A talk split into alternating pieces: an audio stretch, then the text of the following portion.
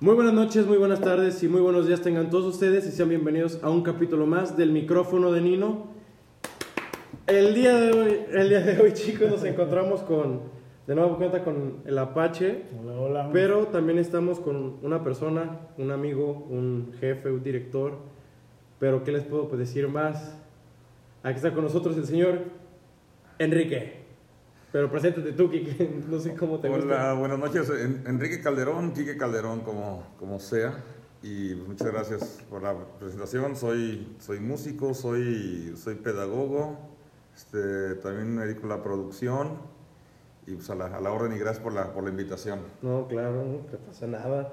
No, pues yo, pues este proyecto, pues ya, como te he comentado muchas veces, pues es, es algo que yo tenía muy, muy planeado por, por cuestiones de que uno cuando es joven, pues no sabe qué estudiar, uno le entra como esa incertidumbre de todos mis compañeros son abogados, son lo que sea, ¿no? Porque su papá le dijo que estudiar o, o porque es tradición familiar.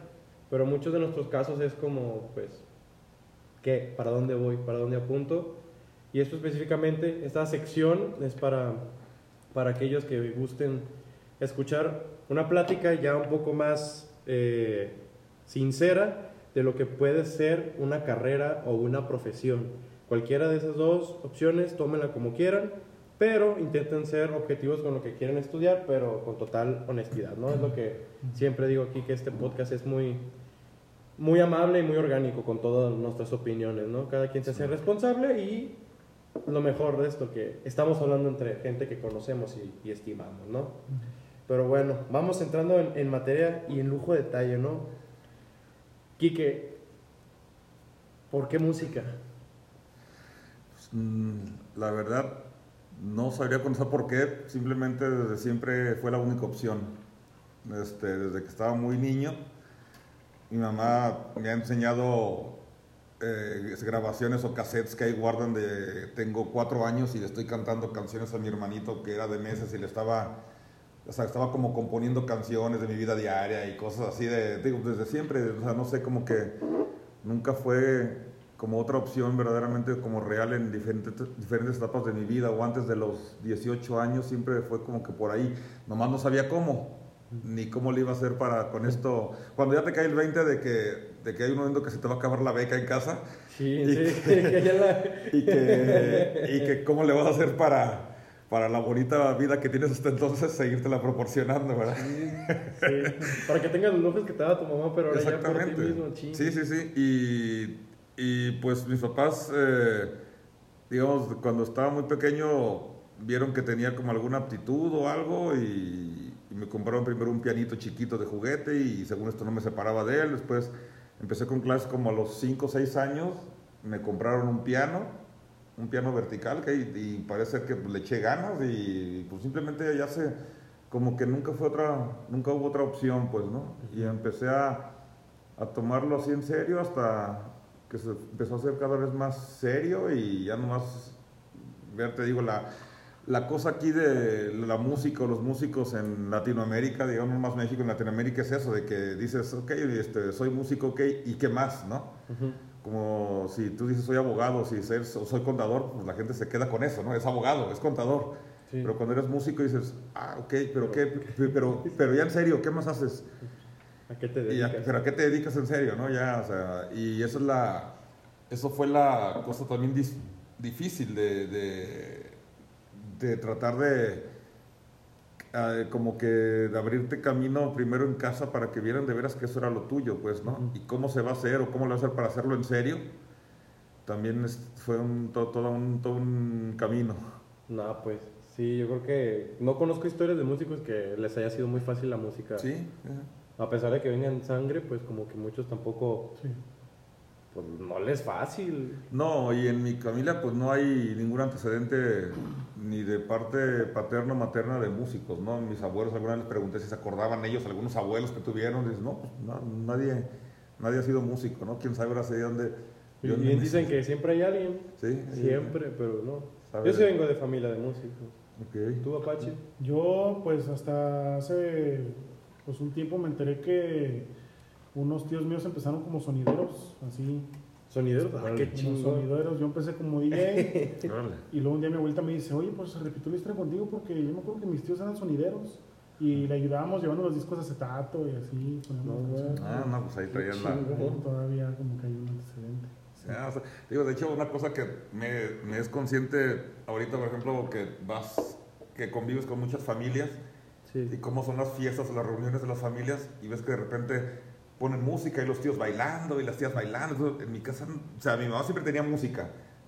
Cuando estaba haciendo comida o haciendo cosas, siempre había música.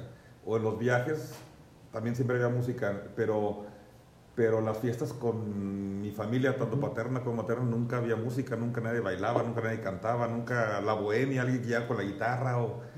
Digo, eso, Wow. cuando, cuando voy a fiestas de familias, así que de repente están todos haciendo un relajo y la música siempre está ahí, digo, qué padre, ¿no? Ajá. Sí, hasta uno dice, ah, que a qué hora saquen la guitarra, ¿no? El ridículo de Sí, que sí, saca, ¿qué? Lamento boliviano, ¿a qué hora va a sonar? No, eso sí no. Por favor, ya no. no. Por favor, ya si, no. si tú eres ese güey, mejor vete de aquí, ¿no? Sí, tienes- Quédate tantito, rey, búscate otra canción. hay otras nuevas. Hay otras nuevas. Me platicabas, hace poco tuvimos una, la cena que nos hiciste, Ah, sí. Que fue en, en- pues era como una acción de gracias, pero era de, de fin de año, ¿no? Sí, sí, sí, como, como una medio posada, ¿no? Eh, era la Una- posada. Una cena posada. Y estábamos hablando en- en la posada junto con otros compañeros míos que trabajan con Quique también, que nos estabas platicando que, que tú tuviste una disruptiva para, para aceptar que la música era como algo profesional, que tú dijiste, sí, lo voy a tomar. ¿En serio? No sé qué, qué me contaste de ello, no recuerdo.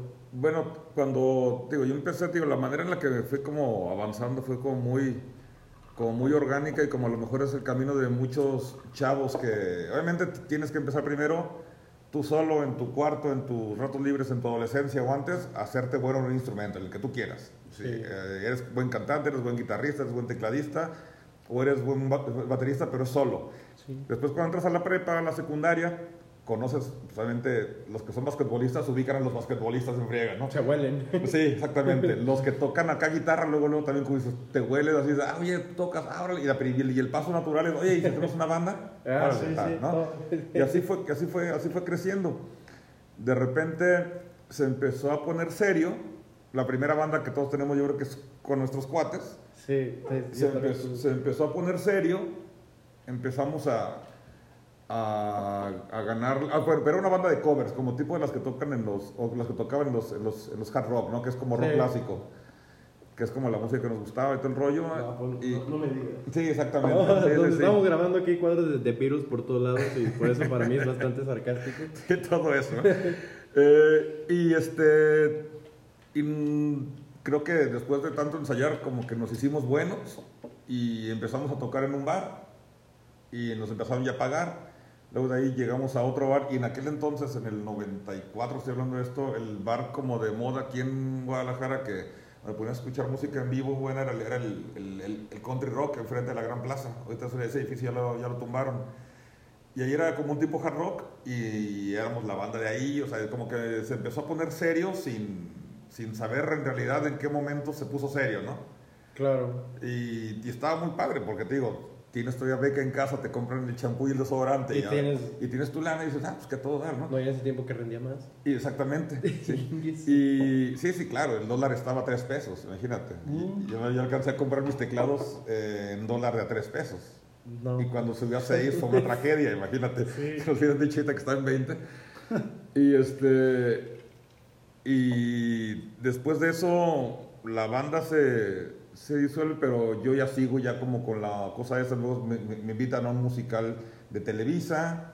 Ya como que empiezo ya a hacer como, como mi camino, ¿no? Sí. Una carrera. como ya poco a poquito, o sea, de, de- una cosa que empezó así como de cuates, empezó a ser un poco serio, empecé a ganar lana a los 16, 17 años, entro a- al, al musical este, nos vamos, hay, hay giras y empiezo a hacer otras cosas y se empieza a hacer la cosa ya en ¿A serio. ¿Qué, qué edad tenías tú ahí? Ahí tenía como 17, 18 años, una cosa No así. estabas en la vida de rockstar entonces. Sí, sí, sí. la verdad sí. estaba, estaba muy entretenido. No manches. Y este. Y ya después de eso.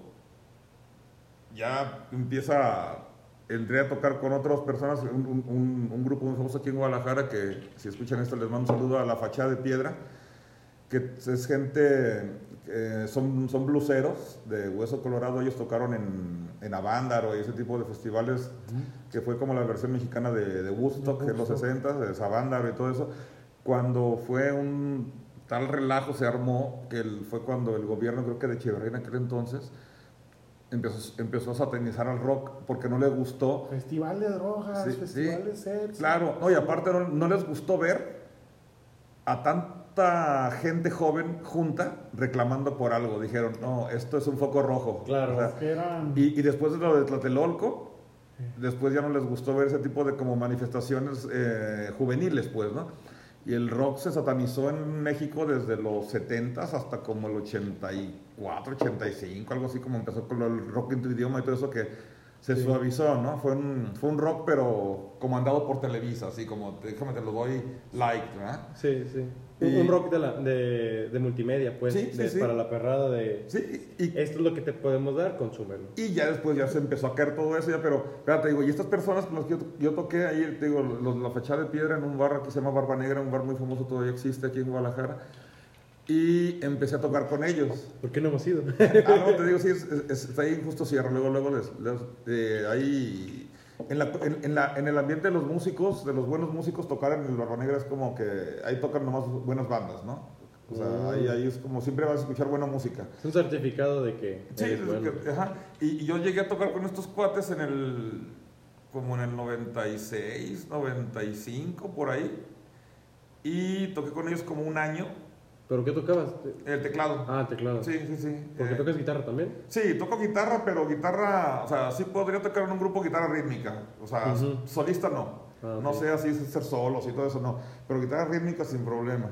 Pero tocaba, Ah, ah. tocaba teclado en, el, en, en- en los- en todos los grupos que he tenido. Bueno, y, y en mi otra banda junto con otro amigo, éramos como los arreglistas del grupo y todo. O sea, montábamos las canciones y todo eso. Era muy divertido porque veíamos que, no sé, salía una canción nueva, por ejemplo, No Rain de Blind Melon y la escuchábamos en la tarde y a los dos días ya la estábamos tocando, ¿no? O sea, era, era muy... Interesante. de. Sí, sí, claro.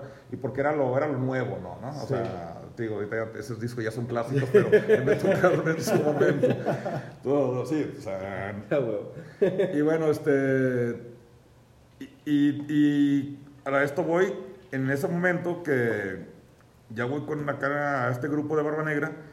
De repente en casa sí me dicen mis papás, oye, pues está muy padre todo esto, este, ya tienes, no sé, 18 años, eh, vas a hacer? 19 años, ¿qué onda? No? O sea, está padrísimo que, que vayas con tu bandita y, y está chido, ¿no? Qué, qué bien, pero ¿qué onda contigo, no? ¿A qué te vas a dedicar? Sí, sí, sí, exactamente. O sea, y, y pues ahí sí digo, yo me quería ir a, a Alemania desde, desde hace muchos años porque en la prepa, uno de mis mejores amigos todavía, de mis mejores amigos, él, él es, él es hijo de un alemán, una- un señor que llegó a- hace muchos años aquí a Guadalajara, aquí se estableció y aquí se quedó, y lo conocí en la prepa.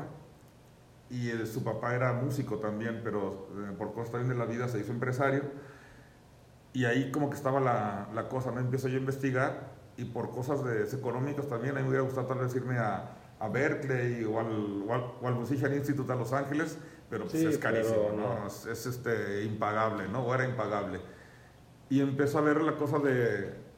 En Madrid, dices, eh, bueno, pero no conozco a nadie en Madrid. O sea, y en Alemania, pues ahí conocí a alguien, dije, pues Alemania, igual, igual si hubiera sido en Australia, el conocido me voy a Australia, ¿no? O sea, Sí, sí, sí. pero fue el primer paso ir a Alemania, pero digo, eso es como de punto cuando mis papás me dicen, ¿qué onda contigo? Para acomodarme como, como tiempo extra, empiezo a ver qué más hay aquí de carreras por, por mientras, y pues, sorry, los que van a escuchar eso, eh, eh, ya lo saben. Eh, entré a una carrera técnica de dos años para darme ahí como un, como un bonus life, ¿verdad? Sí. De dos años. Un tiempo extra ahí. Un tiempo extra, sí, porque aparte no me dejaban irme tan, tan joven y entré a estudiar otra cosa que nada que ver con, con lo que me dediqué, nada que ver, tal, pero era nada más este, para... Ya ahora sí que a los, a los, a los dos años cuando terminé eso, le dije a mis papás, es que pues, gracias por el apoyo, pues aquí está, aquí está esto, ya al menos Soy técnico en algo. si no me va bien en esto que quiero, pues puedo a lo mejor regresar y, y- y ya pues muy frustrado, pero dedicarme a esto. ¿no? Mira, jefa, soy mecanógrafo. Sí, pero- algo así. ¿no? y pues ya, este, ahí ya empieza en realidad, ya en serio, ya muy en serio el viaje, la, la, la cosa de irme a Alemania. Este, yo en aquel entonces tenía, tenía un bochito y lo vendí y me compré nomás el boleto de ida. Porque dije, si me, y qué bueno, porque si no, me y hubiera desertado a los dos meses. ¿verdad? El boleto de ida, sí. Y pues ya llegué allá a Alemania con la familia de mi amigo, lo- una, una señora eh, maravillosa, una que, es, que se convirtió con mi mamá alemana, una señora que era de la- del, tiempo de la, de la guerra. Ella acaba de morir hace poquito, hace como dos meses. Una señora que le tocó el tiempo de la guerra, ver a Hitler y todas esas cosas, o sea, que unas historias increíbles lo que cuentan, ¿no? De cómo era la, la- la Europa de guerra y de posguerra. Y me arropan muy bien ahí en la familia de ellos. Y ahí empiezo a aprender alemán y me empiezan a meter como en la... ¿En qué año fue eso? Llegué allá en junio del 97. Pues casi, casi acababas de Sí. pasar el muro de Berlín también. Sí, sí, sí, no, Era no- reciente, no tenía mucho, sí, sí, todo eso pasó como en el 89, 90, toda esa, esa como la... ¿Y quedan estragos? O sea, ¿te llegó a tocar estragos de todo eso cuando llegaste? Sí, sí, sí me tocó llegar. Es- es- bueno, sí, sí, sí llegué, sí llegué a ver cosas. Por ejemplo, por ejemplo, eh, ahí en Alemania me acuerdo que les, les hacían ah, eh, los, los, los OSIS, los del oeste, les decían OSIS y los WESIS, del, los del oeste. Los, del, los, del, los, WESIS eran los de Alemania Federal, Ajá. los que siempre, los normales, digamos, una, una parte, Sí. y los OSIS eran los, del, los de la Alemania socialista. Y cuando yo ya estaba estudiando, a, la- a- a los, como a los tres años, yo, yo entré a estudiar hasta el 2000, duré tres años para, para entrar a la universidad, que ahorita te contaré eso. Eh, mi roomie tenía amigos que eran de aquel lado de Alemania y nos- de repente nos llegaban allá al departamento y pues, me tocó conocerlos porque eran amigos de mi roomie, ¿no? Y yo que no era alemán, que apenas tenía tres años viviendo en Alemania, notaba cosas que eran como, como distintos, ¿no? Sí. Entre ellos, alemanes, entre alemanes. No, no, no, no entre ellos, sino que se comportaban distinto a la gente, por ejemplo, una persona de 20, 25 años que toda su vida creció en la Alemania federal, o sea, en la Alemania del otro lado, o a los que estaban del, lado, del otro lado del muro. Alemania Occidental. Por ejemplo, eran muy, los de la Alemania oriental, los de la Alemania socialista, yo notaba, pues, por ejemplo, muy, muy austeros, muy austeros, aunque tuvieran a lo mejor dinero y se pudieran vestir de otra manera. Ah, eso iba, a la vestimenta. a- Andaban casi, casi con, con suéteres tejidos a mano y, y tenían a lo mejor un par de zapatos y hasta que no se los acababan. Residuos de. de... Sí, claro, de esa, de esa, de esa, ¿cómo te digo? No, pues, División, pues. no, y de esa manera de vivir. Madre santa. Allá era el socialismo, allá era de que, oye, ya no tengo zapatos. Ibas, te los checaban y si consideraba el gobierno que de veras te hacían falta otros zapatos, te daban un talón para que fueras a canjear tus zapatos a la tienda de zapatos, donde había nada más un modelo de par, o sea, socialismo un, modelo, ajá, exactamente. O sea, y como que esa cosa como que se les quedó, pues, o sea, de que es- Sí, y- se acostumbre. pues. se acostumbra, o sea, y a lo mejor de- en vez de comprarse a lo mejor una chamarra de piel, ellos traían un suéter que se los habían tejido en casa. ¿no? ¿Cuánto O sea, fueron esos? ¿15 años? ¿Eh? ¿Cuánto fue eso? ¿15 años duró? La, se La división. No, no, no, mucho. Fueron ¿Más? como. 20. La guerra acabó en el 45. Digo, no exactamente los años, pero. En La vida de un joven. Como en los 50 o no sé si en el 60 y algo, en el inicio del 60 y No, tantos. pues, mínimo 30. Sí, como 30 años. Sí, este, empezaron a ver que se- por la fuga de, fuga de talentos, se estaban yendo de acá para el otro lado, y un día despertaron y ya estaba dividida Sí, la, sí, la cierto. ciudad, ¿no? Sí, no, pero fue, creo que, digo, no sé exactamente, pero la guerra con el 45 creo que fue en el, en el recurso de los 50 o en el 60 y algo, empezando los 60. Fue la división y se, y se cayó el muro hasta el, sí fueron como 30 años. Al, al 90. 89, 90, por ahí fue. fue. Fue en, según yo, en Sí. los 90 fue. Y, y sí, la primera vez que fui a Berlín, toda la parte que está de la puerta de Brandenburgo, por donde pasaba el muro, toda la parte de atrás, pues era distinto. Y ahora fui a, fui a Berlín hace, hace cuatro años y ya es otro mundo, ¿no? Ya está, ahora sí llegó el capitalismo, ¿no? Claro. Pero, pero sí se vio, por ejemplo, este Praga, también yo conocí Praga en aquellos como en el 99 y conocí, bueno, y regresé a Praga o he regresado a Praga y ya es totalmente distinto, ¿no? O sea, sí se veía eh, Praga de los 10 años primeros después del socialismo era otro, totalmente otro. Ahorita ya, donde antes hay otros edificios, ahorita ya hay McDonald's y ya, este, ya, ya llegó la... Mira, al final Estados Unidos ganó la guerra, pero ya de otra llegó- manera. Sí, sí, llegó el occidente, ¿verdad? Y pues sí, así, así fue la, la, la parte, digo, de cómo decidí cómo irme a Alemania. Obviamente eso te lo estoy platicando así en Ah, 5 o súper. 10 minutos. A grosso modo, ¿no? Oye, ¿y Sí. ¿cómo fue el choque de cultura cuando llegaste a Alemania? Total, no, totalmente. to- La, el primer gran choque que tuve, la puntualidad. Yo era la persona más impuntual del mundo.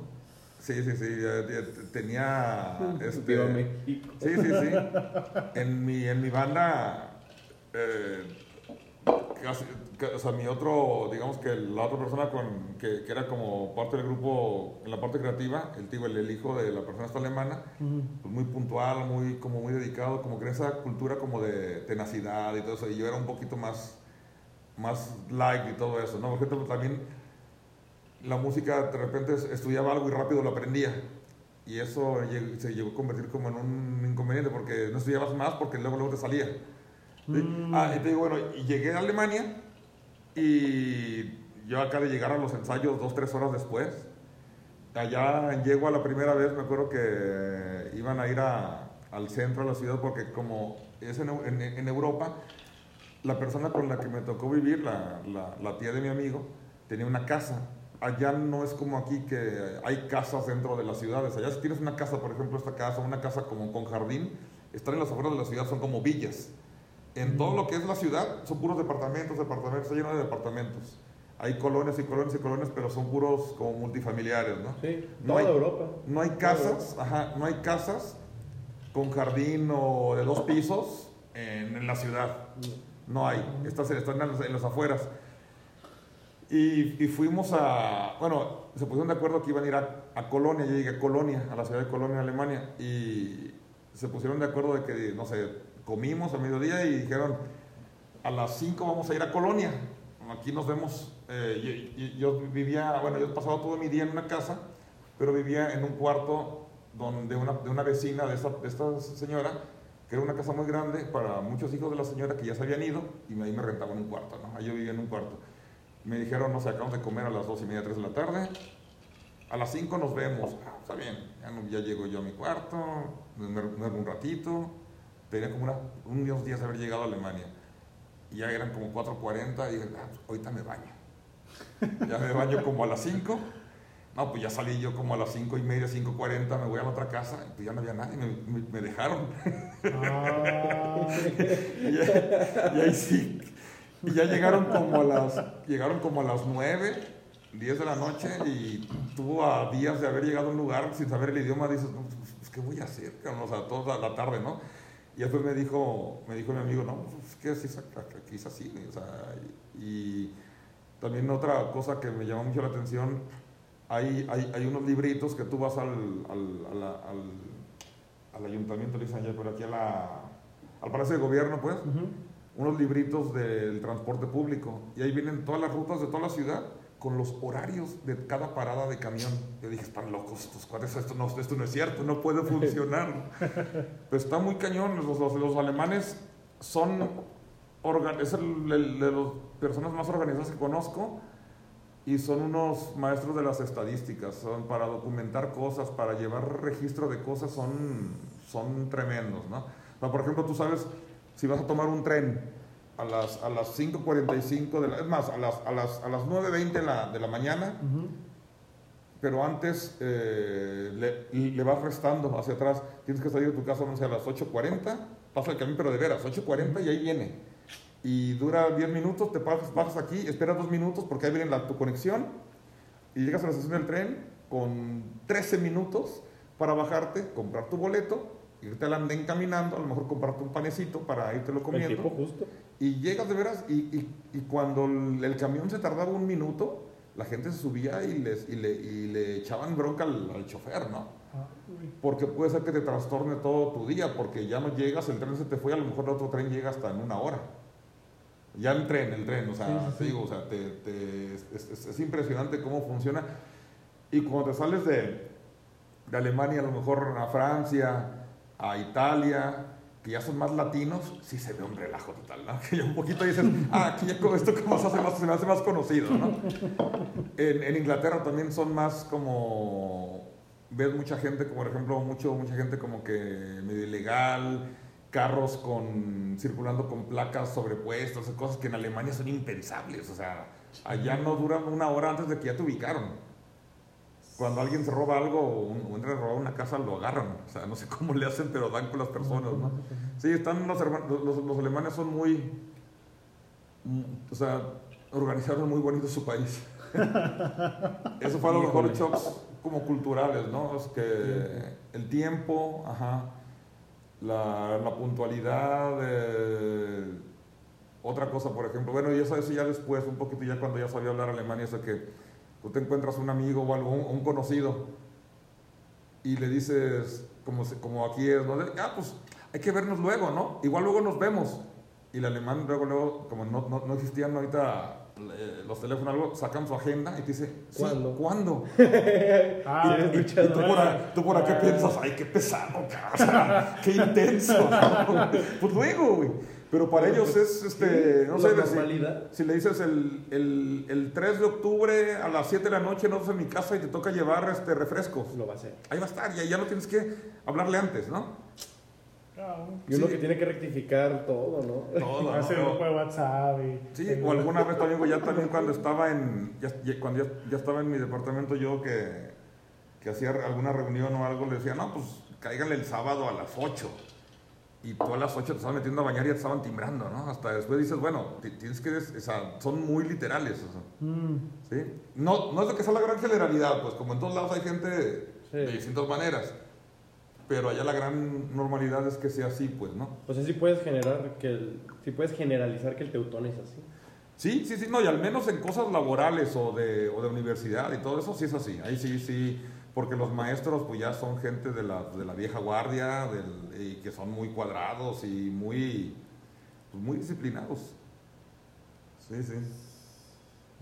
Wow, no, no, espera, no, es que yo ya, ya, me estoy imaginando, o sea, yo me estoy haciendo como que la, la, la imagen mental de que tú vienes de ser, por así decirlo, rockero. Pues sí, un poquito, aunque... Llegas a ser músico, pero Clásico. Exactamente, de, estudio. Pero fíjate que yo empecé con la, bueno, cuando tenía tipo 6, 7 años que empecé con el piano, empiezas pues con la cosa clásica. Yo en aquel entonces, por, por, por trabajo de mi papá, vivíamos en, en, Texcoco, en el Estado de México. Creo que Estado de México, sí. Sí, el Estado de México. Y, y ahí, en Texcoco, había una maestra, eh, Concepción Hernández Mayer, me acuerdo, fue mi primera maestra, tenía una academia muy conocida en la ciudad, pero de piano clásico, ¿no? Me suena un chingo ese nombre. Sí, es una señora muy conocida en esa, o sea, como que era una señora ya muy grande y sacó a generaciones y generaciones de como de pianistas o de buenos músicos, ¿no? Y yo empecé con ella de niño y, obviamente pues empiezas con, como era antes también como muy, muy, muy estricto. Ahorita, por ejemplo, si llega un alumnito y te dice, quiero aprenderme la de Bruno Mars, pues haz lo posible porque el niño esté contento y, antes era, ah, pues, pues, no le hace, o sea, si le hubiera dicho quiero aprenderme una de los virus, te hubiera dicho, ah, sí, después. O sea, el Jano, ¿no? El Jano. y luego antes, luego antes eh, viene Bach y viene Beethoven y, viene, y después, si quieres, ya vemos tus cositas. Si te va bien, si me cumples, sí, sí, sí, sí. Y yo venía del, del clásico, obviamente ya en la adolescencia eh, empecé ya como a a hacer las cosas como, como sacar canciones que me gustaban de, de rock, la verdad clásico. Y retomé, ah, después estuve en la escuela de música, creo que te dije como del 92 al 94, era obviamente clásico todo. Y sí, pero yo el clásico nunca lo dejé. Y la verdad, sí, en, en experiencia personal, como vienes del clásico, después ya pasarte a otras cosas es mucho más, es mucho más sencillo porque lo técnico ya lo traes, ¿no? Sí ya traes toda la técnica y, en realidad, o cuando estaba tocando en el musical ese que te dijo, algo así, aprendes o, aprendes a que tienes que estar como sobrado. A lo mejor tú estás en un rango 10, del 1 al 10, o en un 9, y lo que estás tocando en el pop es un 2, es un 3. Estás sobradísimo. Pero no puedes estar en un rango de 3 y cuando la dificultad es de 3, ¿no? Porque cualquier, no puedes ser profesional. No te puedes equivocar en un No. teatro con personas que pagaron su boleto, no te puedes equivocar. Claro. No, porque lo- también si llegas a... Llega otro güey a la banda, llega alguna otra, por ejemplo, que les compongan alguna canción y que ustedes tienen que tocar, Sí. y le- la dificultad pues es mayor, pues no es como que tus 10 años de carrera de nivel 3 Sí. te vayan a sacar algo de 9, ¿no? Sí, sí, sí, no, no, no se puede así. Y ahí fue, digo, la, la parte esa de, de- Pero cuando llegué a Alemania, ahí sí totalmente fue clásico. Ahí es todo. Yo este, estuve allá ocho años y totalmente me, me desconecté de toda la cosa pop, rock, todo eso. De repente, unos amigos me, echan carrilla que. Bueno, ya casi me pasa menos, pero cuando llegué a Alemania muchas veces pues ponía una canción y ah, no manches, ¿qué es eso? Y te quedaban viendo, güey, ¿estuviste en Marte los últimos años o qué? Esa canción pegó mucho, ah, no, pues, ¿Y allá con qué cotorrean? Así como aquí en México que se hace una fiesta y, pues, no sé, ya en el cotorreo sacan las de Ramón Ayala o no sé. Allá con qué cotorrean. Eh, les gusta mucho el rock inglés. El rock inglés, bueno, al menos la gente con la que yo estuve, pues, ¿no? También el- lo que les encanta también es el reggae, ¿no? Bob Marley y todo eso. Ah, mira. Chale. Sí, desde les encanta todo eso, el reggae, les encanta... Sí, pues ese tipo de cosas. Cuando yo estuve allá, digo, en las finales de la década de los 90, principios de los 2000, estaban muy de moda las cosas de la rave y todo eso, ¿no? Las fiestas rave y Ah, todas esas cierto, cosas. Digo, sí, yo no... Yo no iba a esas cosas porque te digo, yo estaba en otro mundo, pues, pero sí escuchaba muchas cosas así. eh, alguna vez me tocó llegar a Berlín y, y me encontré con el Love Parade, que era una fiesta gay, pero de que durante muchos años lo repetían cada verano. Y era como la fiesta gay y rape y de todo, como que se conjuntaban varias comunidades ahí, antes que le dijeran comunidades. Y hacían un desmadre en Berlín una semana. Y era el Saludos a la Feria de San Marcos. Sí, y era, y era el festival más grande del mundo en su momento. Creo, no sé qué pasó hace muchos años ya que ya lo quitaron. Pero era todo un relajo. La ciudad se. Cabrón. Sí, sí, sí. Pero te digo, esas son las. Pues sí, te digo, cuando obviamente si hacías fiesta con músicos clásicos que eran mis compañeros, no te ponías a oír a Beethoven y a tomarte unas cervezas. No, no, o sea, ponías. Pues Oasis estaba muy de moda, nos gustaba mucho Oasis, Mm. ese tipo de. Buena rola.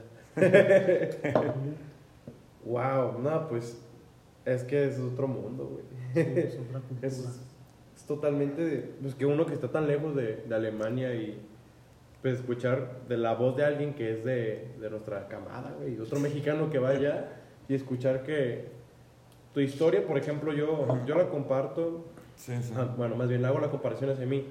Por ejemplo, yo vengo de una familia que es inmigrante hacia Ajá. Estados Unidos, ¿no?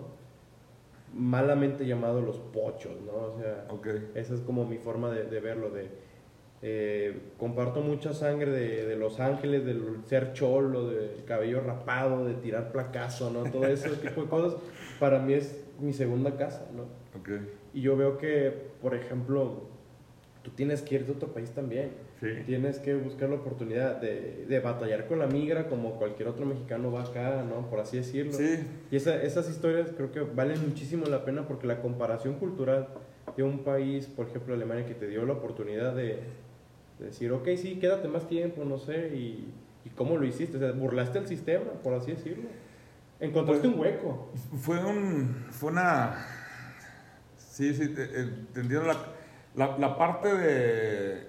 Yo antes, hasta mis 22 años, que cuando llegué, yo llegué allá, no había sentido esa parte de, del inmigrante, pues, ¿no? O el, o el. O de sentir que te quieren deportar o que te quieren sacar, ¿no? O sea, no has. No había ¿No se siente sentido. No, sí, sí, sí, claro que sí, pero No. no había sentido eso. Digo, yo llegué allá, tuve que eh, eh, hacer una... Fui aquí al, al consulado y me dieron una como, como un permiso provisional que no era necesario, pero iba ya en mi pasaporte que yo iba a Alemania con miras a estudiar música. Llegas allá, eh, es que sí fue, fue todo un show, este, llegas allá y mi primer contacto a los dos meses que llegué allá, que ya más o menos ubicas un maestro, porque primero no hablas alemán, te empiezan como que a, como que a meter ahí en la, en la vida, te consiguen un maestro, llego con mi primer maestro, le toco algo y luego, luego le veo como la cara de preocupación, ¿verdad? De que me dice, ¿y tú quieres eh, meterte aquí a la universidad? No, pues sí. Y el cuate, él hablaba inglés e italiano y en, en- entre poco inglés, poco italiano nos entendíamos porque no, yo no hablaba alemán todavía. Y me dice, es que creo que tú nunca vas a poder eh, entrar a la, una universidad aquí en Alemania. Y, y yo venía, digo, no con el ego subido, pero yo aquí era de los mejores pianistas de aquel entonces, los noventas aquí, ya era como medio, digo, me hablaban para una obra de teatro, o tenía mi banda, ya tenía mi, mi, mi- mi trayectoria poquita, pero, y te digo, podía tocar alguna sonata de Beethoven, algunas cosas de Bach, o sea, no era un super pianista clásico, pero también me defendía, no estaba en ceros, ¿no? Y así fue, empezó, ahí sí empezó el peregrinar, porque, porque empecé a, a prepararme seis meses con ese maestro tomando clases este, semanales. Empecé a estudiar, estudiar, estudiar, estudiar. Fueron, yo llegué en el 97 y hasta el verano del 2000 entré a la escuela. Sea, fueron tres Tres años, años. para entrar a la escuela de música, pero te das cuenta, digo, hay, hay cosas que tú tienes que ir descubriendo que nadie te dice. Eh, llego a, la- a- a los seis meses, este, hago mi primer examen, o al año, creo que fue al año, porque necesitaba aprender alemán también. Y pues no, no, no pasa, porque aparte los exámenes allá son, hay mil, mil doscientos aspirantes a piano y hay dos lugares, tres lugares libres, ¿no? O sea, y, es, y, y- y- me fui a hacer exámenes a como a siete, ocho escuelas en Alemania, hacía mi gira, ¿no? Y sí, ya después cuando te empiezan a llegar las cartas, como en las películas, que te llega tu carta De de aceptado. aceptado, no aceptado, pues todos eran no aceptados. Yo decía, pues, ¿por qué esa? Si, si lo estoy haciendo ya bien, ¿no? Es- Estudiaba 8, 9, 10 horas diarias o sea, durante años, tres años. O sea, de veras, empiezas a agarrar un buen nivel. Cambié, este, cambié de otro maestro, también muy bueno, me preparó muy, muy bien. Voy al siguiente eh, ciclo de exámenes y nada. Y entonces ya recibo una carta del, del- los, del- de los de migración, que voy a eso que tú dices. Señor Calderón, eh, le- eh, necesitamos platicar con usted. No, pues sí, ya, ya sé por dónde van. Y ya llego y me siento con el de migración y me dice, eso fue como a los dos años. Y me dice, oiga, este, pues usted aquí veo que, que venía aquí para Estudiar música. estudiar música, pues ¿qué está pasando? Pero ellos, sé, ellos, ellos obviamente su, su, su, tarea es ubicar gente que llega para, para un propósito y después se van a otras cosas. O sea, ellos te están como ubicando qué estás haciendo, ¿no?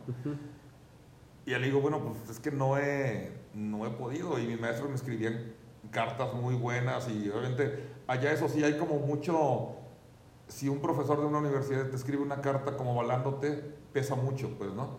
Y los señores pues, veían eso, los de migración, y dices, bueno, este, ok, te vamos a dar una última chance, este, pero si para el, no sé, me faltaban como ocho meses, o sea, para el siguiente ciclo, si tu examen es el, no sé, el 22 de junio, te voy a dar hasta el 15 de julio, por decir, ¿no? Si no me has traído una carta con una confirmación, pues va a pasar una patrulla a tu domicilio y va a hacer una maleta y te vamos a llevar al aeropuerto, cabrón. Te vas a llevar al aeropuerto y te, te, te mandamos amablemente a tu país, ¿no? Te Y, deportamos sí, sí, sí, te deportamos, así, la verdad, sí. Y ahí fue cuando empiezo a descubrir cosas, por ejemplo, voy a, digo, se empiezan a, a dar unas, unas casualidades increíbles de la vida. Voy a un examen y cuando voy saliendo, uno de los, de, los sinodales se va atrás de mí y me habla en español. Y, se me hace, pues, te digo, allá eh, los sinodales son muy alzados y muy, que se ven como inalcanzables, ¿no? O sea, tú no puedes hablar con ellos ni nada. Y este señor viene atrás de mí, era argentino, y me dice, ¿sabes qué? Me gustó mucho cómo tocaste, me gustó mucho, este, eh, pues, tu manera de entender la música, pero aquí no vas a entrar. Me dice, "Te voy- te- no, te voy a decir cómo es aquí la cosa, me dice aquí ya sabemos, lo- los cuatro o cinco maestros que estamos sentados, ya, quien- ya cada quien sabemos nuestros alumnos, porque tienen medio año o más teniendo clases particulares con nosotros. Y tú dices, no manches, ¿por qué- eh, eh, ¿en qué momento me vengo a enterar de esto? Sí, sí, sí. Perdí mi tiempo estudiando sol con otros maestros. No, o queriendo compa- eh, competir. Con la eh, plaza ganada. Sí, exactamente, queriendo competir, digamos, yo pensando que todos partimos de cero, pero ya estos todos ya eran conocidos, ¿no? Y me dice, háblame en la semana y, y- y platicamos. Y ya, eh, le hablo y me dice, ¿sabes qué? el señor quería que fuera con él un semestre a clases a su, a su casa, que era, hace cuenta, como de Guadalajara, y el señor vivía, ponle, en, en San Luis o en Aguascalientes. O sea, era, era lejos, que fue al final donde yo estudié. Y me dice, te voy a proponer un plan, necesito que vengas conmigo seis meses a clases, te voy a preparar muy bien. Cuando pase este tiempo, poquito antes de, las, de, las, de, la- de- los nuevos exámenes, te voy a llevar con, con el señor Mexner, que es un excelente músico, y con la recomendación que yo te voy a dar, él te va a escuchar una o dos veces y estoy seguro que no te va a rechazar y vas a estudiar con él. Porque el señor este era maestro, era maestro en, otra, en otra universidad, en otra ciudad. Y así fue, como el Señor te dijo. Estuve todos los domingos, me iba a clase, que te digo, salía de mi casa a las 7 de la mañana, llegaba ya a las 2 de la tarde, tenía clase como de 2 a 4, 4 y media, eran clases muy buenas, eran clases 2 horas, 3 horas, y de regreso. Y llegaba a mi casa a las 9, 10, 11 de la noche. Se iba todo el domingo en ir a la otra A ciudad a la clase. Y aparte eran clases pues caras, ¿no? O sea, de veras, todo el tiempo que era, yo, yo- como ya sabía hablar alemán, yo ya daba clases y todo mi dinero se me iba en, pues en, en preparar mi, en pagar mi clase y pagar mi transporte, ¿no? Y en, y en comer, porque también había que comer, ¿verdad? Y, y ya después este, me dice el señor este, ya pasan los seis meses, y tal cual como él me dijo, "Ah, el, el día de hoy vamos a ir a la casa del, del señor fulanito, me presentan al que fue mi maestro después, que también es una persona que yo quiero mucho, le toco, me- muy bien, se dan ellos la mano, el señor se va, que era mi maestro hasta entonces, me deja con él, platicamos, ven la semana que entra aquí conmigo, ya con el que era nuevo, y me dijo, ¿sabes qué? Este, yo ya estaba por, por retirarme, dice, yo ya no iba a aceptar este alumnos, me dice, pero, pero voy a aceptarte a ti todo, y vas a ser como pues, mi último alumno aquí antes, me voy a aguantar, no hay problema. Y nos hicimos muy amigos, fue, nos hicimos muy, muy amigos. Y sí, ya me dijo, mete ahora que regresas a la semana a tu casa, mete ya los papeles para la inscripción. Y quiero que el día del examen, que iba a ser como en dos, tres semanas, ya era como en junio o algo así, quiero que vengas, muy tranquilo. Me dice, nomás, no, no, no, no te equivoques, o sea, cuando estés tocando. O sea, porque si no, yo no te voy a poder defender si alguien dice, oye, este no sabe tocar. O sea, ven y demuestra lo que has aprendido. Y si no hay problema, vas a ser mi, mi alumno. Y, pero ya es otro, otro panorama, ¿no? Ya llegué yo, entras a la sala, con, están los cuatro o cinco sinodales, como se ven en las películas, y uno de esos cuatro o cinco ya es una cara conocida, Ah, tu ¿no? maestro. Ya es mi maestro, o sea, ya me subo a tocar, ya nomás no la, ya no, ya nomás no la regué, que también te, te pone muy nervioso no regarla. Y ya, y a la semana, dos semanas recibo mi carta de, Aprobación. de aprobación, voy al departamento de migración, Órale. y el cuate ya el de migración que se portó muy bien conmigo, ya creo que hasta me dio un abrazo, me da mucho gusto. Y mi expediente, que te digo lo que son unos maestros de la estadística, cuando llegué antes, yo cada, como cada seis meses o cada año, no me acuerdo ya, iba a renovar como mi visa, todo. Y cada vez que iba, mi carpeta se iba haciendo un poquito más gordita, ¿no?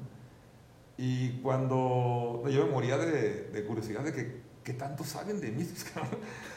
Sí, Pues, y, y- o, o, o qué tantas cosas he hecho tan interesantes, pues ¿Qué déjenme te ver, que ¿verdad? no? Sí, no, no, todo, te tienen todo, todo, todo, son increíblemente organizados. o sea, y, y, y cuando ya voy a darles mi carta esta, ya más me dicen, cuando llegues allá a tu otra ciudad, cuando ya tengas tu, tu departamento, que ya sepas dónde vas a vivir y todo eso, te vas a dar de alta a la- al ayuntamiento, a la, a la- hay, hay- siempre hay que, darte, hay que darte de alta, ¿no? Y ya llego ahí con la persona que me iba a- y, y- y saca la misma carpeta que estaba en la otra ciudad. Ya, ya la habían mandado para acá y ya me estaban esperando. O sea, sí son de, De cabrón. de increíblemente organizados, ¿no? O sea, y, y así fue ya, a partir de ahí ya llegué- entré con mi maestro y ya todo se me, se me esclareció, todo se... Ya hubo una calma, ¿no? Pero fueron tres años muy complicados, o sea, que yo, del último año, con mucho estrés, de que dije, si no, o sea, yo no quería que, pas- que pasara la patrulla por mí. Chale. que igual no te van a esposar, pero... Pero, pues, pues, se pero- siente feo hacer pero- una patrulla. y si te van a a llevar al aeropuerto, así, vámonos, adiós, cara. No manches, te van a correr, pues están corriendo. Te están corriendo, claro, claro. Obviamente, con todas las cosas legales que eso implica, a lo mejor no voy a poder entrar a la Unión Europea en cinco años, o vete a saber, ¿no? como, no sé, como cuando... Ah, no, sí es cierto. O sea, Sí, porque te castigan. Ni España, ni Francia, güey, ni nada. Sí, de la Unión Europea. Te, te castigan, te castigan. Te digo, no sé acá cuál hubiera sido el- la consecuencia. A lo mejor no, porque no te les escondiste, pues, ¿no? Pero bueno, no sé, pero no quería. Sí, pero quizá por lo menos Alemania, ¿no? Por un ratito. Sí, y ya, ya empecé a estudiar y ya ahora sí todo fue ya muy, pues, muy bonito. Y ahora sí, a los tres años empezó lo que yo quería hacer, ¿no? ¿Y cómo es estudiar ahí, en Alemania? No, increíble, increíble, o sea, Me refiero a la metodología, o sea, Sí. Eh, yo llevaba. No es que los maestros que tienes son impresionantes, impresionantemente buenos, ¿no? Tenía un maestro que era el doctor Schramm, era, era doctor porque tenía doctorados, quién sabe cuántos en musicología, era, tiene libros, muchos libros. Él era mi maestro de, de historia de la música. Y siempre al principio de cada semestre, él ponía, él, él venía de Hanover, venía uno o dos días a la universidad y era, haz de cuenta, era uno, era un grandes ligas el señor, ¿no? Era un señor ya, ya grande, pero sabía todo, o sea, y, y, y tú ibas a la universidad, a la, a la tabla, cuando ibas a poner como a, a- anotar tus créditos, el señor ofrecía cada semestre cuatro seminarios, por ejemplo, no sé, Brahms y la música de cámara, este, el impresionismo francés o el, el renacimiento, o sea, y, y- y a ti, y a ti te, tú tenías que acreditar, creo que como cinco o seis créditos de esos, ¿no? No, pues este, como a mí me gustaba tanto eso, yo me ponía en cada semestre, hacía, yo tomaba dos, tres cursos de eso con el señor, hasta el señor, como el segundo semestre, que eran cuatro, era- eran ocho semestres, me acuerdo que el segundo semestre el señor me dijo, señor Calderón, ¿se puede quedar un momento al final? Y me dijo, sí, me dice, oiga, no sé si usted sepa cómo está la, como la, la cosa de los créditos, me dice, pero usted hace un semestre que ya cumplió todos los créditos de la carrera conmigo, o sea, ya no necesita venir conmigo. Yo le decía, no, pero yo quiero seguir viniendo con su... Y No, pero era en serio, o sea, el siguiente semestre veías Beethoven y sus cuartetos de cuerdas, y dices, no manches, o Mozart y su música de cámara, cosas que dices, aquí no hemos visto. o sea, dices, que cosas- no- dices, dices, no manches, o sea, pues, ponme la fácil, ponme algo aburrido, ¿no? Para decir que no. Y ya ibas ahí y, y el señor te digo, de repente te estaba explicando algo, eh, a- analizar obras y todo, y veías, por ejemplo, era un, era un, era un doctor así como de traje, así todo, un, un gran este, eh, académico, y de repente te quería explicar alto, algo, volteaba al piano, se sentaba y deshacía el piano. Dices, o sea, era, un, era un excelente músico también. No, nomás era un excelente investigador. Y, por ejemplo, mi maestro de, de composición y, de, y de, de teoría y todo eso, también estaba loco. De repente, eh, de repente nos hacía una fuga, cuatro voces de Baby One More Time de, de, de Britney Spears, ¿no? En estilo de Bach. Y empezaba a hacer Baby One. Luego dice, ahora como Chopin. Y la tocaba como Chopin. Ahora Debussy. Y dices, no sé, ¡ah! Te querías volver loco. ¿ah? Lo querías secuestrar y, y- y decir, "Eh, explícame todo eso, ¿no? Pon esto. Sí, sí, sí, No así de. Sí, sí, sí, así de. Y él, él- ese señor estaba, estaba loco, estaba loco, o sea, vivía en otro mundo, pero era un genio de la música. Y ya tenías tus maestros de normal de, de psicología eh, musical, de, de didáctica de la educación, obviamente tu, tu- tus clases de piano. ¿Qué otras cosas teníamos? Sí, pues hacíamos, hacíamos este. Que contrapunto, armonía. Ah, sí, sí, sí, todo, Todo lo de cajón. Todo lo de cajón, contrapunto, armonía, este, el- lo que es la educación auditiva, el Dictado musical. dictado musical, pero muy, muy, muy difícil. Y eso, por ejemplo, a mí me, a mí me costó mucho trabajo eso porque aquí nunca nadie te lo... Esas son las grandes deficiencias que yo he visto o que yo vería aquí. Ahorita no sé cómo están los programas aquí, pero ya, por ejemplo, tenía mis compañeros... Yo era el único latino en mi, en mi, en mi semestre, en mi generación, y tenía compañeros rusos y estaban impresionantes. Y yo le preguntaba a mis compañeros o compañeros rusos, ¿y cómo le haces? Y dices que allá desde los, en el kinder, 3, 4, 5 años, este, nos enseñan eso, ¿no? Y, por ejemplo, te ponían una, una sinfonía de Mozart y el maestro así decía, es la sinfonía en sol menor, tú eres el contrabajo, empiezas en si bemol, tú eres el clarinete, tú eres un re, tú eres el, el segundo violín, tú eres un sol, tú eres un tal, o sea, y, y tu hojita blanca, y no sé, un, eh, 20 compases, 24 compases de una, de sinfonía de Mozart, ¿no? Y te la ponían y tú tenías que anotar tu dictado siguiendo tu instrumento en todo el, en todo el, el, el edificio ese musical, ¿no? Y mis compañeros este, rusos o, los, o los, los de Europa del Este, pues como si les estuvieras diciendo... Un eh, dictado de letras. Pablito se cayó afuera de su casa, así, luego, luego, bien seguros, ahí está, y tú dices, no manches, no, o- o- ¿me puedes repetir otra vez? O sea, pero ya son cosas que tú ya ves tus deficiencias y tú llegas a tu casa a, a darle, y a rectificar, darle, ya, no, ya, ya, ya, ya, ya sabes cómo te van a preguntar o te van, te van a como a retar, pues a, a darle, ¿no? A escuchar y escribir. Claro, escuchar, Ay, escribir, santo. O te tocaban acordes acá de seis, siete cosas y tenías que decir qué acorde era, con qué extensiones, con todo, ¿no? Digo, esas son, son cosas como muy divertidas, pero está muy... Divertidas. ah, pues. Sí, ya uno batalla con séptimas y novenas. ¿no? No, pero está... Te digo, te dan la... Como en todos lados, te dan, la- te dan como la educación lo, lo que es de cajón. Pero si tú tienes las ganas, haces más, puedes hacer mucho más. Por ejemplo, había talleres de, de pop o de, o de música popular, de música de jazz y todo eso, y no tienes que inscribirte, pero puedes tomarlo. O sea, ahí está todo, la universidad te da todo O eso. sea, te metes.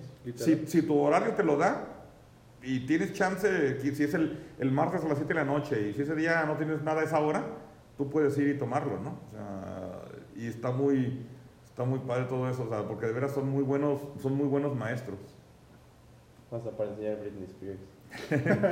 sí, sí, sí. Esa es la parte, digo, que platicamos de lo de migración, pues sí, sí, son muy, muy complicados los de ¿Y migración. lo acabaste en la carrera en qué? ¿Tres años? ¿Cuatro? Cuatro, Cuatro. son ocho semestres. Del carrera normal de música. del 2000 al 2004 y el grado es una licenciatura en pedagogía instrumental, así le llaman, pedagogía instrumental. Y ya puedes tú hacer como varias cosas como, como lo que decía hace rato del, del trompo común, hay unos que se van a lo mejor a concertistas, hay unos que se van a... Pero después de eso. Sí, sí, sí, después de eso. Mm. O yo hice como que varios como cursos dentro de esa, la carrera, Ujú. y ya no me quedé más tiempo. Pero, digo, por ejemplo, concertista, pues creo que son otros dos, tres o cuatro años, vez, y ya nada más puro instrumento. O los directores, pues ya hay... hay- pero aún, aún dentro de la carrera, cuando tenías eh, tu clase de, como de instrumentación, orquestación, arreglos y todo eso, Ujú. tú puedes hacer un arreglo y tú ponías, no sé, cuarteto de cuerdas con unos, unos metales y, y como tus mismos compañeros tocaban eso, en la clase tú podías dirigir ya una orquesta que eran tus compañeros. Está muy padre tener esa experiencia. ¿no? No, claro. No, los directores estaban felices ahí. Sí, está. Sí, está. Es toda una experiencia eso allá, pues, ¿no? Porque aparte ves que hay, hay muchos recursos del gobierno para la educación, ¿no? Otra cosa que es, a lo mejor le puede interesar a, a uno de tus oyentes, es la, el costo de la carrera, ¿no? Es, es, es simbólico. Yo hacía una aportación, creo que semestral, creo que era como de, no me acuerdo si eran 80, 100, 120 euros semestrales, que son como no más de 3 mil pesos. Eso era lo que me costaba el semestre. Nada. Y ¿El semestre? El semestre. Y Y aparte, en Alemania, güey. y, y aparte, digo, eso es en aquel entonces. sí, pues. Y aparte, que, que no creo que No debe cambiar mucho. tanto, No, ¿no? no. Y te daban aparte tu, tu, tu carnet de estudiante, que con eso podías moverte en toda la red pública de transporte del Estado. O sea, te puedes subir a un camión, a un tren, mientras estuviera en tu, en tu región, Ujú. Que el puro boletito de esos te valía como, no sé, como 200 euros el mes, ¿no? O sea, de veras, allá los ¿Y estudiantes... tú viajabas gratis? Sí, sí, sí, en los camiones y todo eso. Te puedes ir a los camiones y trenes de tu estado, o sea, de, de tu, de- en, un cierto rango, pero sí gratis, con- porque eres estudiante. Allá el estudiante es la clase privilegiada, todo sale barato. Hay varias que ponen la cerveza más barata para los estudiantes. Sí, sí, sí. Son la clase privilegiada de los estudiantes. Digo, sí, sí hay mucho, hay mucho apoyo al, al estudiante, te digo. Ahí te llegó tu amor a la cerveza. No, ya lo traía, ya lo traía.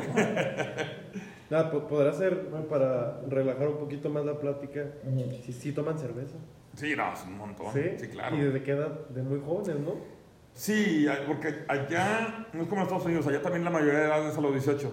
Mm. Pero sí, sí, sí, eh, son cerveceros, digo, que tanto antes, no sé, en, en esas cosas sí son a lo mejor como aquí, o a lo mejor la gente con la que yo conviví, eran un poco como aquí, que a lo mejor a los 17, 16 ya toman ahí alguna cerveza, pero los papás aún es como que están un poquito en desacuerdo, pero de repente voltean para otro lado, ¿no?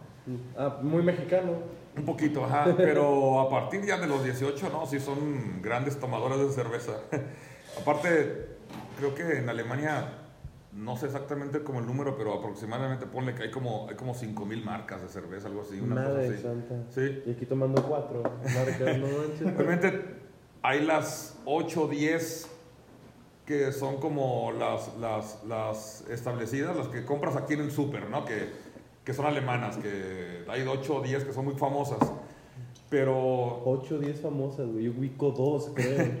Bueno, pero, eh, eh, eh, y haz de cuenta, pero hay cervezas que son como locales, de que tú vas a un restaurante y el restaurante hace su, su cerveza. ah, claro. Tiene ya todo su sistema atrás sí, de la barra. sí, sí, tienen, no, y tienen sus, las, las ollas que de repente estás ahí comiendo y, y es parte de la decoración del restaurante, está muy padre, ¿no?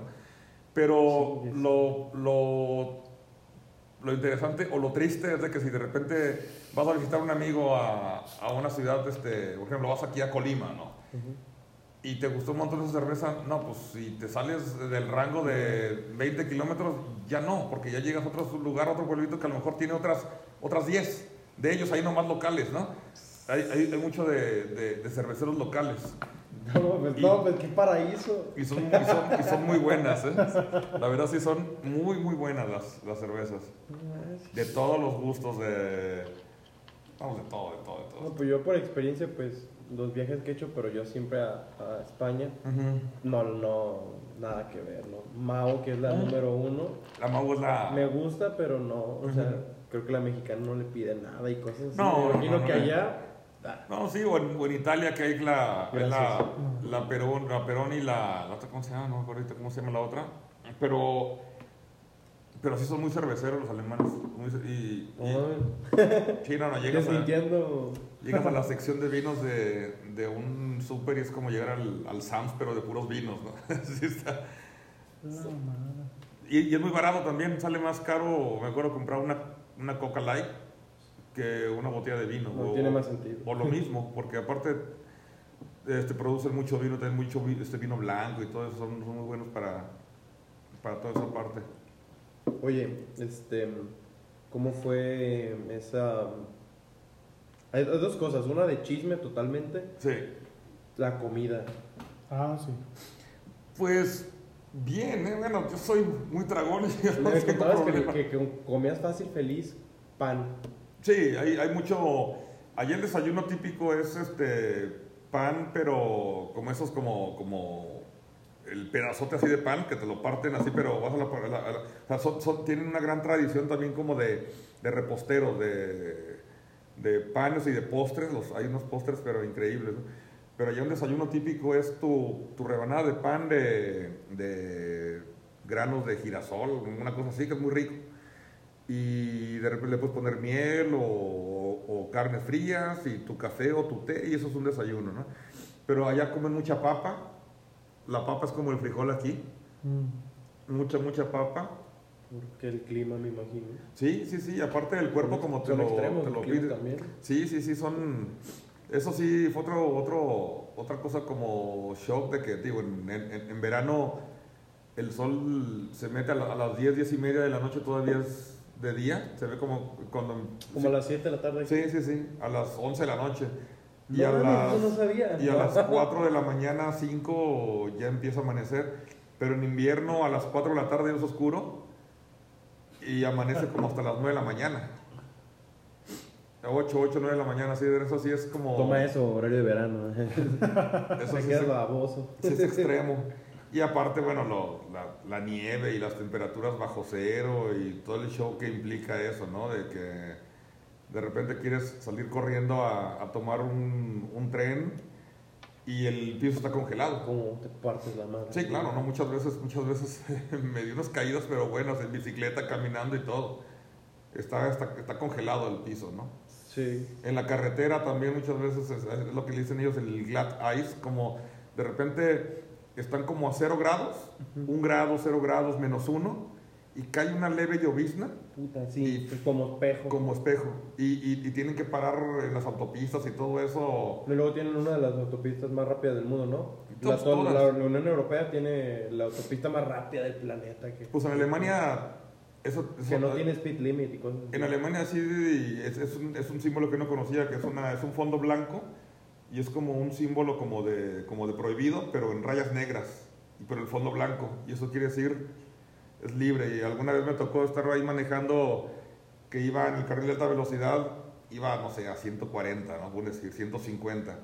Y veías atrás, en el tercer carril de alta velocidad, que venía un carro echándote las altas así, ¿no? Pero venía de, o sea, cada, ¡Pum! en dos segundos lo viste que era un puntito y ya lo traías atrás, ¿no? Te, te, te haces a un lado y te pasa un Ferrari así, yo que como a 220, yo creo, ¿no? Sí, ya sumo. Sí, Toma, cabrón. Sí, eso sí. Un Mercedes-Benz ahí.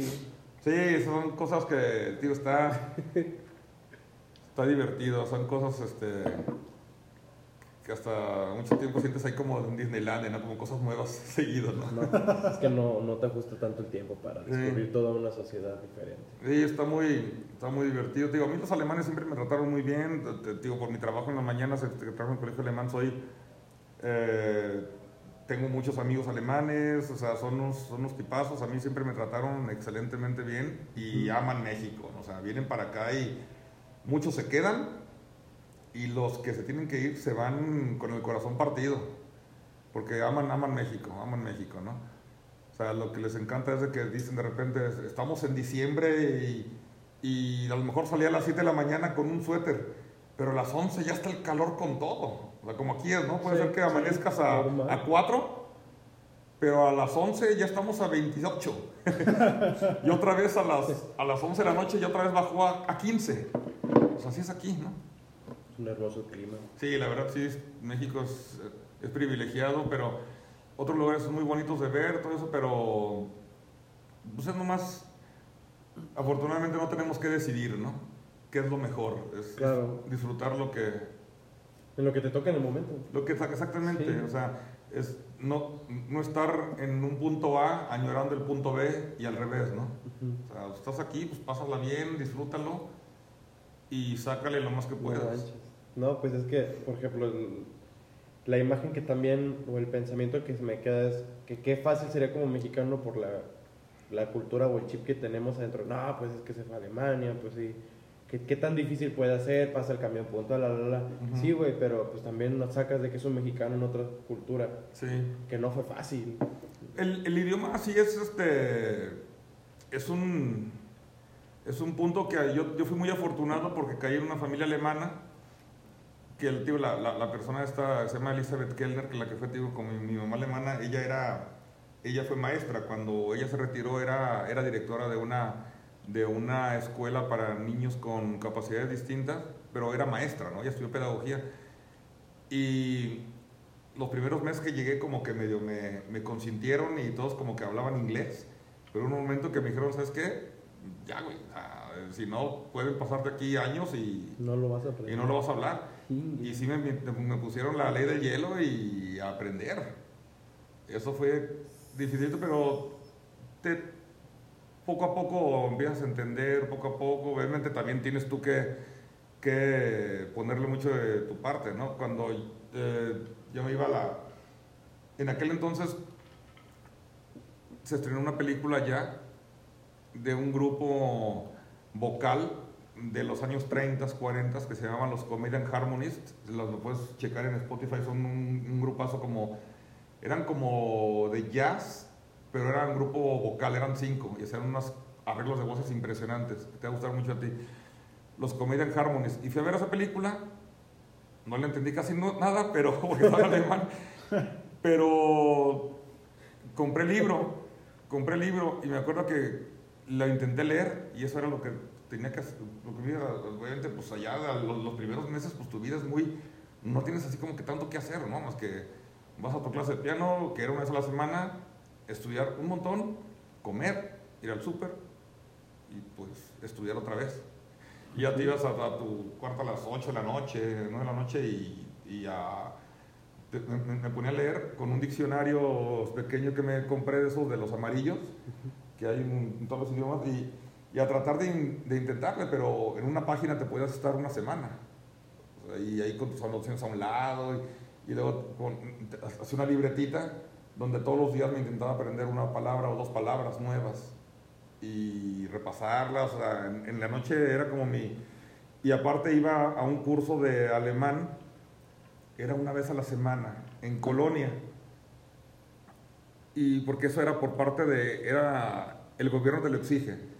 El gobierno te, te trata de, de hacer lo que ellos dicen como la como inmersión cultural, ¿no? De que estás aquí, Te empapas, güey. pues, pues, te- pues te estás, estás, en, estás en Alemania, pues tienes, hay, hay alemanes, todo es alemán, pues dale, güey, o sea, para que te mezcles, ¿no? Para que no sea tan fuerte, para que, para que, para que te integres. Sí. Y iba una vez a la semana a mi curso de, de- de alemán y tenía compañeros, había, me acuerdo, una, una, una chica argentina, había gente de Brasil, había rusos. Y a la vuelta de los mes, dos meses, me empezaba a dar cuenta que yo ya iba al curso y ya empezaba a aburrir porque yo iba mucho más adelantado y fui platicando con ellos en los recesos, ahí como en inglés, porque, o con la argentina. Ella, ella, por ejemplo, estaba con su marido que eran, eran argentinos y llegaba a casa y hablaba español. Todo el tiempo hablaba con sus padres, creo que también estaban sus papás de ella en, en- en español. No, pues, Y todo el tiempo en la noche leía sus libros pues, en español que se había traído de Argentina. Y en realidad esa hora de alemán a la semana era su única hora a- que en la que salía a la cultura en la que estaba viviendo. No, pues jamás. Y así mucha gente estaba en esa situación, ¿no? Y ahí hice mi, mi examen antes, lo pude hacer, eh, pero por esa situación muy afortunada que a mí se me dio, pues de que estaba una familia que era totalmente, el ambiente era alemán, alemán, alemán todo el tiempo. Tragaste, oliste, te No, todo el convertiste en tiempo. un México alemán. Y no te das cuenta, pero hay un momento en que están el domingo todos comiendo o, o una o se juntan los, los, los tíos y los primos de ahí de la señora y todo eso y empiezan a platicar cosas y de repente también estás riéndote. Y de repente, te- sí entendí. de repente sí, de repente te cae el 20 de que, ay, ya, ya estoy entendiendo lo que, o, o- o ya sé por dónde, ya sé por qué le están echando carrilla, o ya sé que están platicando, a lo mejor no entiendes el contexto al 100%, pero el 60% y ahí como medio te, te das idea de lo que, y ya después, y, y eso no hace más que mejorar, Claro. eso no hace más que mejorar, sí, pero... Sí, pero es toda una... Pero los, los primeros meses te sientes como, como, como ese ventilador ahí, ¿eh? O sea, todo el mundo tiene su vida y tú ahí estás nomás así, ¿no? Prendes la tele y dices a ver qué hay, los Simpsons en alemán. Y dices, no, no manches, pues está bien. Sí, ¿no? O sea, sí está... Pues sí, es como... Viene un alemán aquí, pues tampoco hay nada en alemán. Bueno, ahorita, ahorita puedes conseguir lo que sea, ¿no? Pero... Benditos aparatos. Benditos ¿A ti te aparatos. tocó? Uf, no, no, sí, claro, me tocó escribir cartas en correo, llevarlas al, al correo y que te llegaran las noticias a los tres meses, ¿no? Sí, sí, sí, era otro mundo, te lo juro que es otro mundo. El, el internet empezaba, en el 97-98 el internet empezaba allá. Aquí creo que entró más rápido, pero allá entró como muy, como muy cautelosamente. Pero una vez que entró, ya, obviamente, pero, pero no, sí, sí, sí fuera, era, era, era, en serio que era otro mundo. Oye, que para no dejar este hueco, porque Sí. ya tenemos que ir final- finalizando, este, te regresas, ¿qué haces y cómo te metes a esta onda de la producción? Siendo lírico, luego más bien como de estudiante, estudiante de música clásica. Ajá, Otra vez lírico, estudiante otra vez de, de música clásica. sí. Rebotas en la producción, México, ¿qué onda? Fíjate que yo hacía cosas, o a lo mejor le va a pasar a mucha gente que está oyendo esto, desde antes en, mis, en las bandas en las que tuve chance de participar, tú ya estás produciendo sin saber que estás produciendo. Para ti es como, y producir me refiero a, pues a organizar, a organizar, o sea, de que, no sé, vamos a sacar tal canción de, no sé, de Queen. Tú la oyes, la traes todas las partes, no nomás lo tuyo. A lo mejor es la parte del perfil que alguien que trae esa cosa del productor, alguien que no. A lo mejor el baterista, por no decir, nomás sacó su batería. pero yo checaba la parte del bajo, o tenía nociones por dónde era la guitarra, porque los guitarristas eran muy buenos, y empiezas como que a, a organizar esas cosas, ¿no? Por ejemplo, cuando me, metí al, cuando me hablaron del musical de Televisa, me interesaba en cosas esas de, como de producción, ¿no? De ver todo lo que hace un productor y en cosas del teatro, pues es, es- es fascinante todo eso. Te das para allá y pues empiezas a hacer como, como, empiezas a hacer como carreglitos y todo eso, ¿no? O sea, y, y a ver las partes técnicas también, ¿no? Por ejemplo, uno de los buenos cumplidos que te pueden hacer, por ejemplo, si eh, haces una parte para cuerdas, para violines o algo, que el violinista te diga, ¿tú lo hiciste? Digo, sí, este, ¿tú tocas violín? Le digo, no. Ah, es que está muy, como muy bien repartido la digitación, ajá, está muy, es como de violín. Y dices, ah, pues, pues gracias, ¿no? O sea, ese, ese tipo de cosas, porque muchas veces como pianista, compones como pianista y haces cosas i- imposibles de tocar, ¿no? Que lo- acorde en el violín. Sí, no, que sí se puede, pero a lo mejor cosas así muy... Y bueno, ya me voy para allá, regreso acá y por cosa de, de un amigo también músico me invitan a la... Pues al... Me entero que una, una persona aquí estaba queriendo como grabar un disco o arreglar un disco y me confía su, su proyecto, se lo arreglo, teníamos un montón de recursos porque me dieron, este, son esos, esos proyectos como ideales que te dan cartera abierta y hicimos una producción muy buena, en un buen estudio, todo muy bien. Y ahí te empiezas ya como, como a empapar ese tipo de cosas, ¿no? Y, y ahí también, también a descubrir qué es lo que más te gusta y qué es lo que menos te gusta. Por ejemplo, a mí meterme al estudio tal cual y checar como qué micrófono es o qué efectos le voy a poner. No, más bien me dedico a la parte más como de, de, de arreglos que a la parte técnica, porque para la parte técnica tienes ahí un ingeniero sentado que también tiene, sí, claro, que tiene toda su trayectoria y es como, él no te va a decir a lo mejor alguna cosa de una nota que está mal en el saxofón, pero o tú me vas a decir eso de que, oye, ese micrófono... Usa, quítame el Shure y ponme el, Sí, el no le pongas ahí. ¿no? O a lo mejor después, a lo mejor si te, si te preguntan, oye, ¿qué, qué prefieres?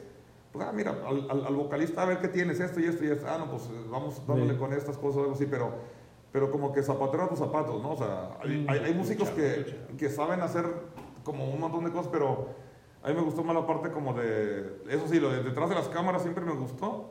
O sea, no, no me gusta ya tanto la cosa como estar en el escenario y todo eso, que ya lo hice mm, un tiempo y me invitan mucho a proyectos y todo eso, pero ya no me es tan, tan satisfactorio estar tocando, ir a ensayar, no sé, lo que tenga que ensayar, tocar y ya, ¿no? O a lo mejor me gusta más como estar en la parte de, de estar planeando un proyecto desde, desde esta canción, ok, la voy a arreglar así, así como suena, cuesta tanto, eh, contratar a los músicos, contratar el estudio, eh, checar presupuestos, hasta el Es que producto. Tú estudiaste en cuatro años, que quizá me vayan a odiar, pero tú estudias en cuatro años lo que en México se estudia en ocho quizá. No Pues- muchos estudian 10, 8 horas. Como tú dijiste Ah, hace rato, me salía y ya. Sí, Allá sí. me imagino que perfeccionaste lo que tenía que salir bien. Y, y te cae el- como el 20 de que aquí en México a lo mejor la librabas o eras buen pianista, llegas allá y eres uno de 200 mil, ¿verdad? Y es a- el 200. sí. Eh, eh, o, una cosa que allá también, que yo trato de hacer mucho con los alumnos, la lectura a primera vista. Porque aquí yo pensaba que sabía leer a primera vista, pero llegas allá y sabes que ves que no sabes tan bien a primera vista, ¿no? Y yo dentro de mis 10, 8, 10 horas diarias que le dedicaba, al menos dos horas eh, practicaba el, desde la primera vista. Iba a la biblioteca y me traía un montón de libros de lo que sea. O sea, me- no me importa qué compositor y dale, y ya. Y si no, no se vale repetir, lo cierras, órale, el otro, pues, dale, ¿no? Porque es parte de la- del examen de admisión. El examen de admisión tú, tú llevas este, una obra de cada periodo, un, un, este, barroco, que por lo general es un preludio y fuga de Bach, una sonata del clásico, una sonata del, no, un- algo del romántico y algo del impresionismo o moderno. No mames, todo técnico. Todo técnico. Sí, y, y, y tú llevas tu, tu, tu repertorio y te escuchan cinco minutos, ¿no? Te empiezas con el preludio, no sé, a los 40 segundos, gracias, vamos con el Beethoven. Ya, empiezas, gracias. Cuando no sabes si te fue bien o, Sí, no, nada, o nada, tan mal. no, no, no, inexpresivos. Vamos por el nocturno de Chopin. Ya, pues ya lo toca. Gracias, o sea, nada lo terminas. O sea, son 20 segundos, 30 segundos. Y luego a un lado hay una mesa así enorme y te dicen, por favor, tome un libro, ábralo y, ese primera vista, por favor. Y son libros complicaditos, ¿no? Y ya dices, híjole, pues No ahora mames, sí". Rachmaninoff. Ahora sí, no, no, sí, o, o cosas de algún, o algo- O de alguien que ni con. algún húngaro, algún polaco, algún francés, o sea, ¿sabes? O sea, muchas veces no porque obviamente no te van a poner algo del, del repertorio, ¿no? De lo conocido. La agarras y. Y ves a Vicente Fernández. Sí, ándale. sí. Agustín Lara y un chino chingado. Por, tu maldito amor. ¿no? Sí, sí, sí. No, pero de repente ponían cosas muy complicadas, con obviamente ritmos muy complicados, que por lo general es música moderna, ¿no? Y ya, o sea, pero eso, esa parte es muy, como muy satisfactoria también porque, bueno, habiendo un paréntesis, eso me dio la oportunidad también de, de cuando yo estaba, cuando yo estaba en la, en la carrera, pues necesitaba trabajar. Y yo por, por cosa legal, creo que te dejan trabajar 20 horas legales. Yo trabajaba más acá por fuera, pero, pero, pero 20 horas legales que te las facturan y todo. Y a mí me contrató la universidad. Yo era el, como se llama, se llama correpetidor, el que toca, si el- la clase de canto necesita un pianista o el, Sí, o, el, o, el, o el del trombón necesita para su audición o para su, su presentación un pianista. Y yo estaba en la. Le decía, ah, pues vayan con el señor Calderón y ya. O sea, con- é- éramos varios, pues. Y ya nomás tú pasabas tu reporte semanal. Esta semana acompañé a. Y, y- y también tú también andabas persiguiendo a tus compañeros, porque si ya iba a acabar el mes y nomás este, tenías 16 horas, pues no te iban a pagar las 16, ¿no? Tú estabas ahí tocando a tus compañeros a los de los violines. Oye, ¿necesitas este? pa-?" Ah, sí, claro, claro. Ah, no, bueno, ya, ya facturé mis cuatro que me faltaban, ¿no? Y, y esa parte de, de primera vista me permitió también este, una cosa bien interesante, conocer un montón de música que no tenía que haber conocido. ¿sí? Por ejemplo, alguna sonata o, o algún concierto para, para, para, para trombón o para corno, que dices, bueno, pues a lo mejor nunca te lo topas. Ajá, a, lo mejor nunca te lo, a lo mejor nunca te lo topas en tu Claro. trayectoria, pero ya estudiaste, ya acompañaste a, un, a un cornista, ¿no? O sea, y era algo bien interesante porque aprendiste un montón de música que no conocías. Y estás tocando a primera vista y esa, esa era, era como muy Aprendiste interesante. a escuchar muchos instrumentos que normalmente pues no. Sí, Que nuestro oído no está acostumbrado.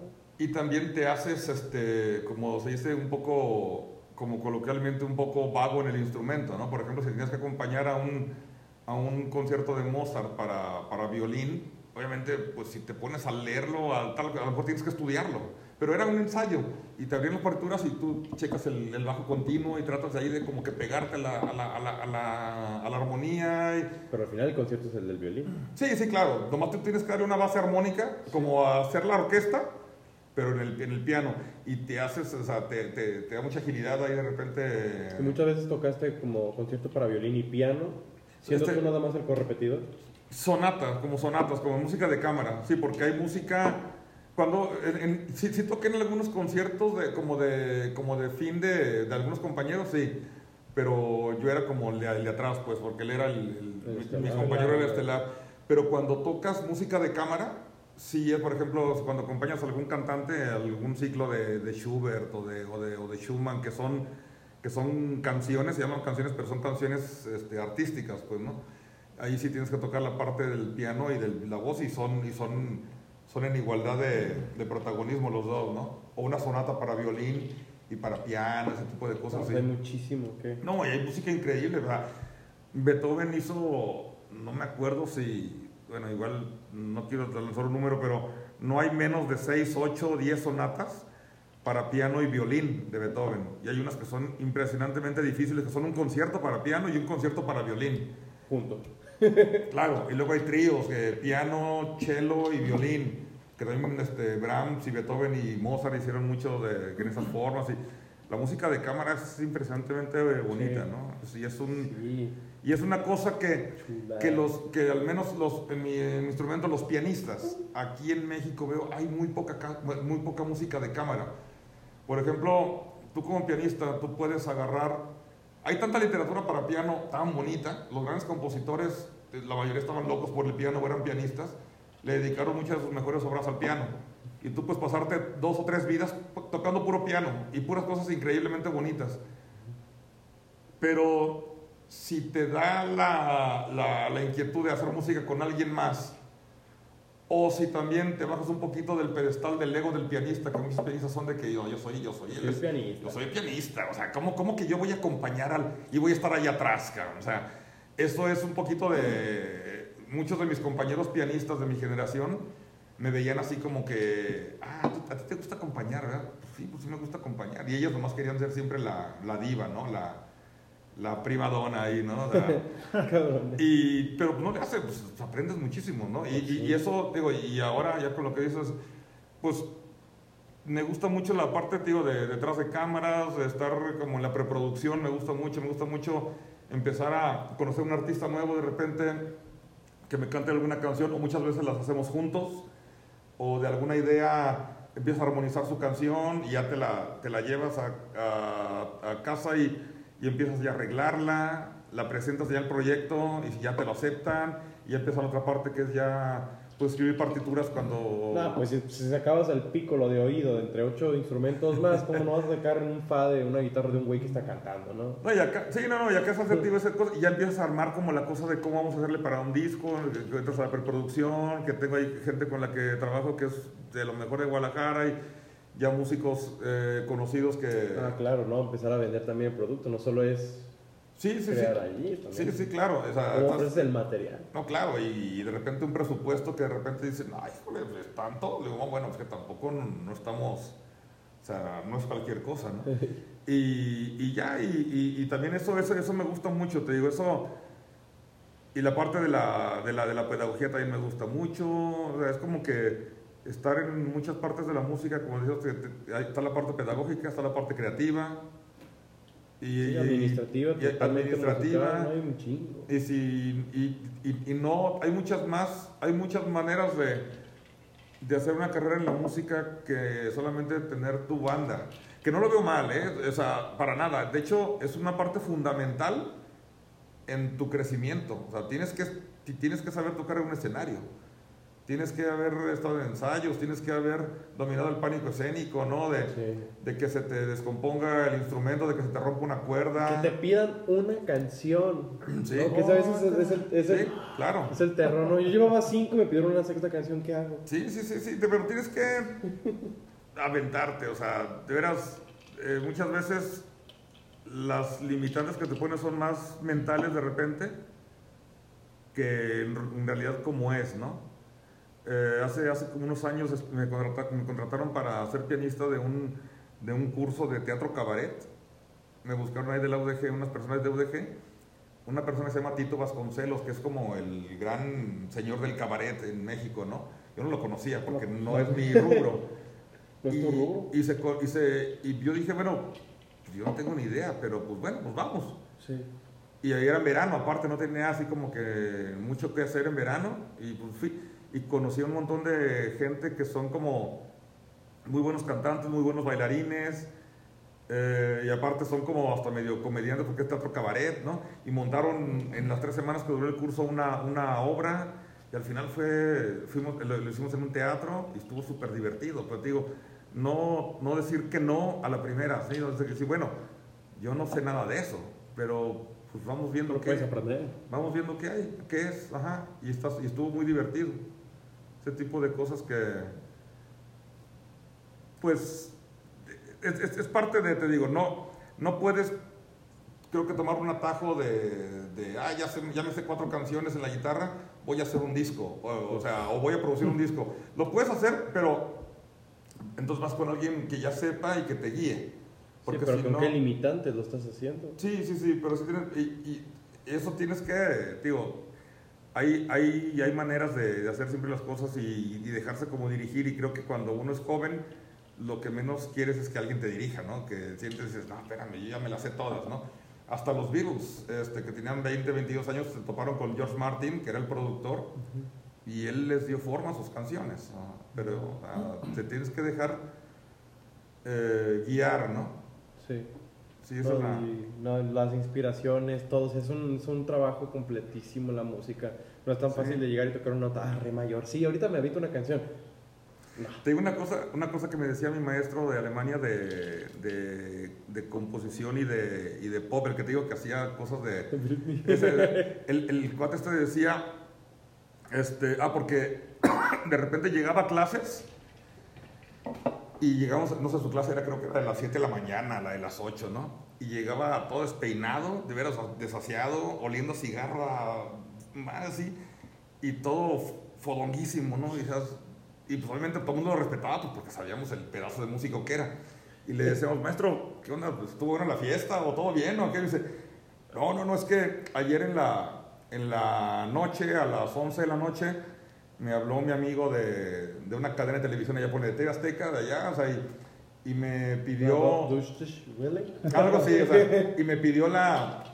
Me pidió, porque les quedó mal un compositor, 10 cortinillas para los siguientes este, programas ahí de shows que, que mañana, no, dice, hoy a las 9 de la mañana van a presentar todo eso. Me dice, pues bueno, me encerré en mi estudio, 3 litros de café, dos cajetillas de cigarros y a trabajar.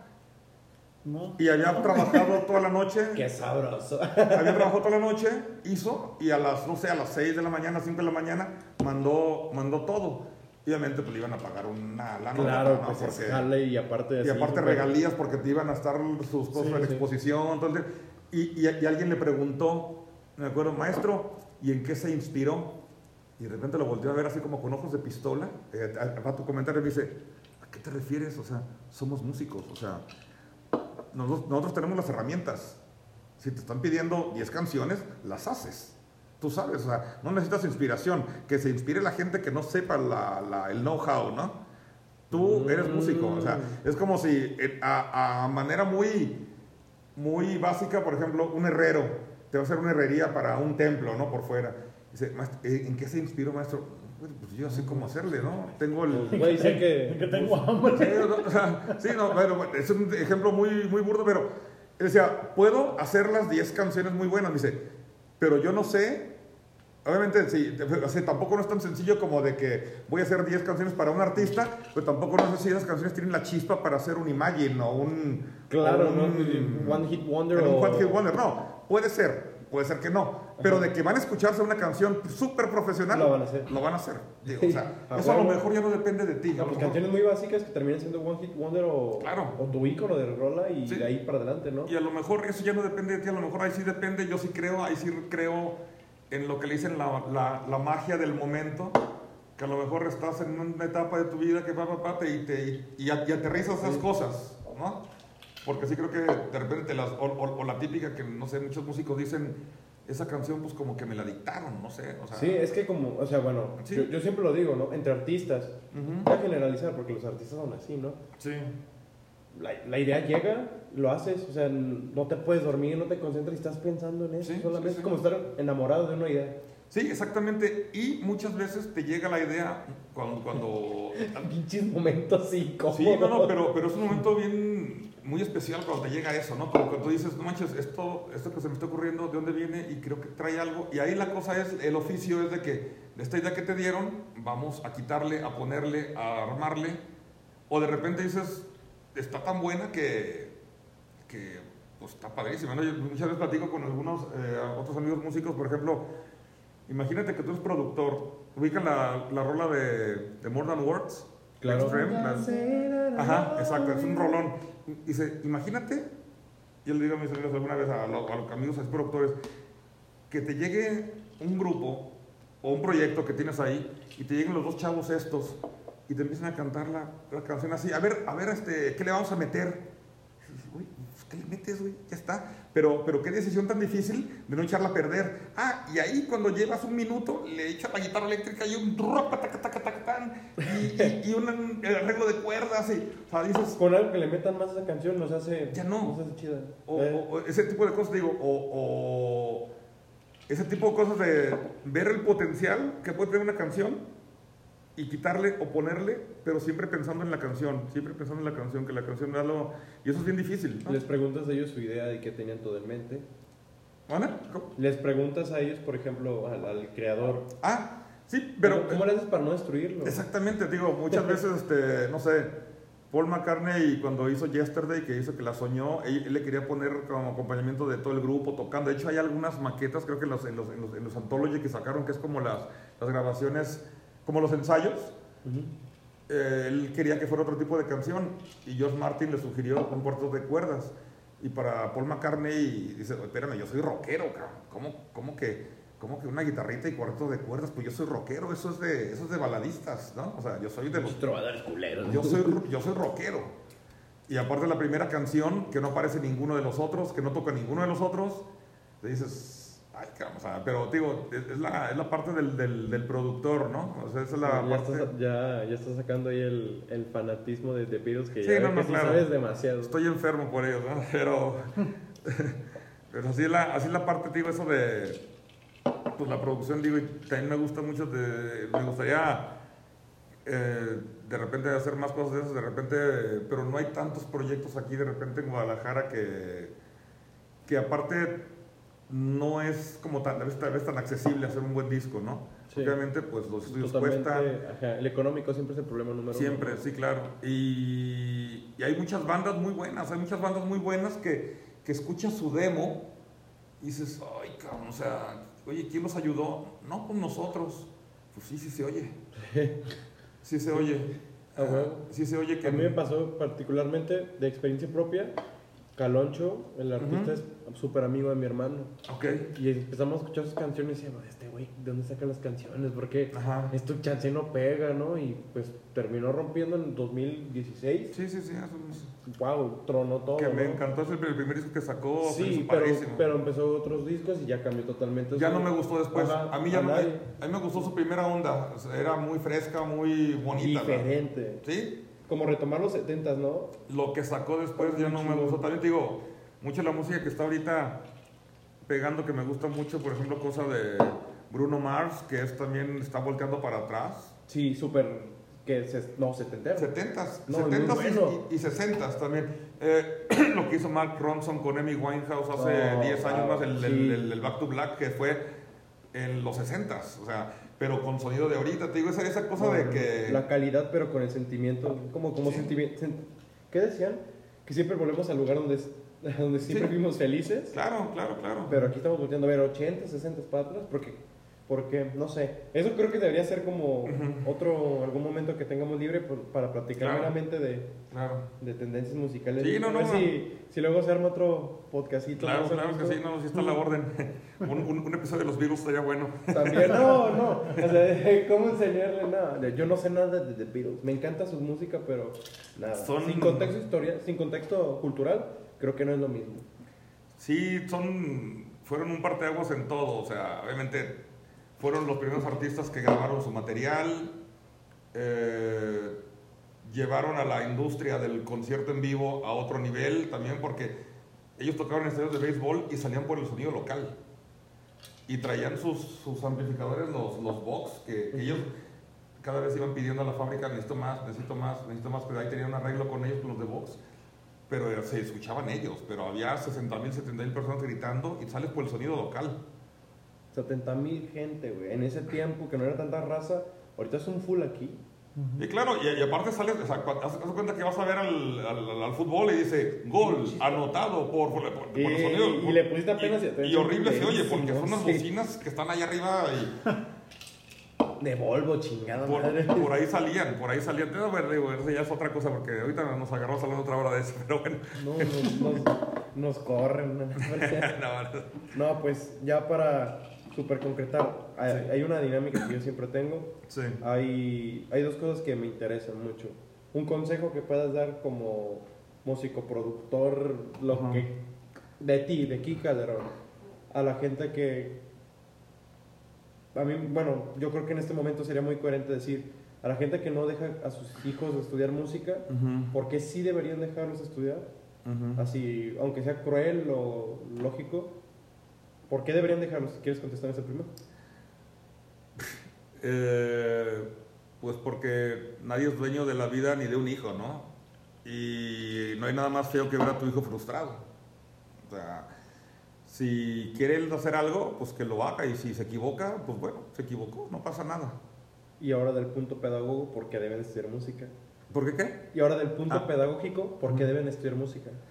Bueno, si, si tienen ya la, la- inquietud, bueno, la música es algo increíble. Bueno, te- eh, si, son, si- si toman la música en temprana edad, como es muchos de los casos de nuestros alumnos, eh, la música no nada más se trata, de, en el caso del piano o algo de, digo, de apretar teclas a un ritmito cierto, algo, les ayuda a muchísimos aspectos más de la música, el aspecto eh, neuronal, el aspecto social, el aspecto de, de autoestima, cada pieza que están terminando es un pequeño logro, del aspecto de formación, estás terminando una canción y tienes que terminarla. Sí. O sea, son muchas, son, son muchas cosas. Cuando, cuando yo estaba en la carrera, digo, un poquito voy a extenderme en eso, en la clase de pedagogía, no, de pedagogía, eh, psicología pedagógica, nos enseñaron dos tomografías de unos niños de 10 años. Uno había tenido el impulso musical desde los 3, 4 años y otro que no.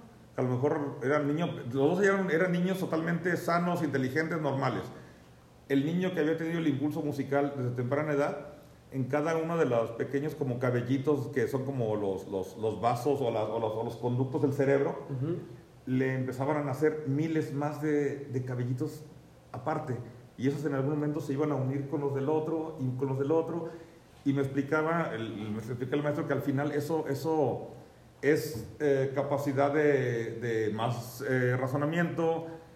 Dicho eh, Muy a grosso modo. muy grosso modo, es más inteligente, más inteligente.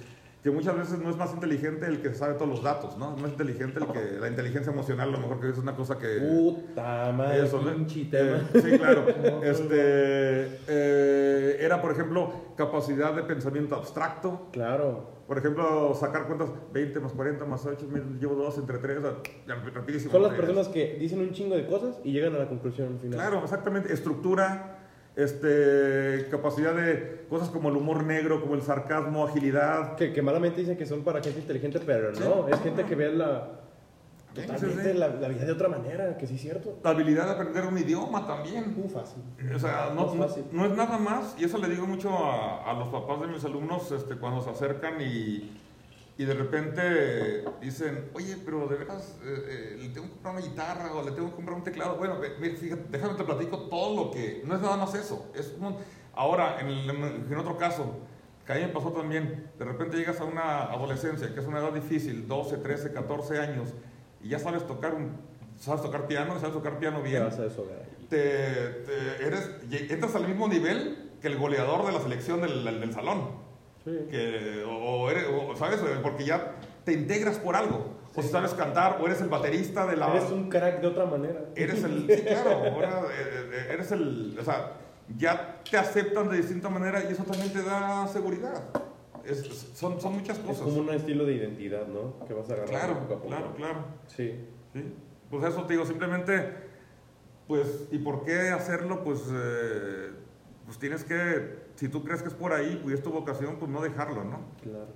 Ahorita está, ahorita es mucho más fácil, creo, eh, pues, cosas maravillosas como YouTube, que pues, y quiero, quiero saber cómo hicieron tal disco, le pones y te van a salir varias cosas, o, o- o quieres este, escuchar cómo se sacan las, las voces de una canción, hay mil videos, o sea, dices, ahorita hay una inmediatez de todo que está padrísimo, o sea, en aquel entonces La globalización nos está ayudando. está padrísimo toda esta, esta cosa de ahorita, es nomás, Es muy fácil quejarse. de- es muy fácil quejarse, ahorita es, quieres hacer algo, hazlo simplemente, ¿no? Aquí estamos. Aquí Exacto. estamos haciendo el, el por qué no. Fíjate, o sea, tú estás haciendo un podcast. eh, hace 30 años, a lo mejor hubieras tenido que tocar puertas y ser locutor. Préstame su trabajo, su Claro. equipo de trabajo. Y te iban a censurar porque a lo mejor no puedes hacer algo. Tú aquí lo puedes hacer del tiempo que quieras. No, hace 20 años que hablar de, la- de Alemania Occidental y de Alema- Alemania Oriental. Sí, no, no, muchas cosas. O sea, digo, es algo muy, es algo muy, muy positivo, bien encaminado lo que está pasando ahorita, te digo. O sea, puedes, en la cosa de producción, de cosas, puedes meterte a, a las páginas de las, de, las, de las marcas a ver cuál es el nuevo preamp que salió, cuál es el nuevo micrófono, y te dicen, o sea, esto lo usamos en tal y tal y tal este, grabación, agarras Spotify, vas a escuchar, ahí dices, ah, sí. No, pero cada vez también vas viendo la simplicidad de las cosas, Sí, ¿no? claro. Desde que Gorillaz grabó su disco en, en, iPad, en el GarageBand, todo sí. el mundo, no mames, ¿cómo que eso se puede hacer? Pues sí, güey, es que... Oye, Billie Eilish en, el, en su eh, recámara. ¿eh? No Es- manches. es- eso es, eso es ahorita.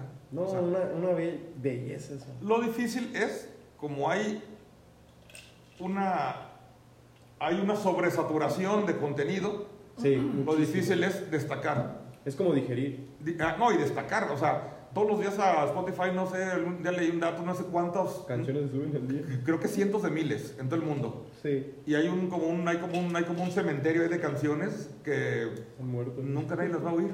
O a lo mejor de repente si pones en aleatorio y te gusta, ya la, la agarras a una, una playlist porque te gustó. Pero eso es una probabilidad. Sí, sí, sí, claro. O sea, no vas a vivir de eso. Claro, no, nada.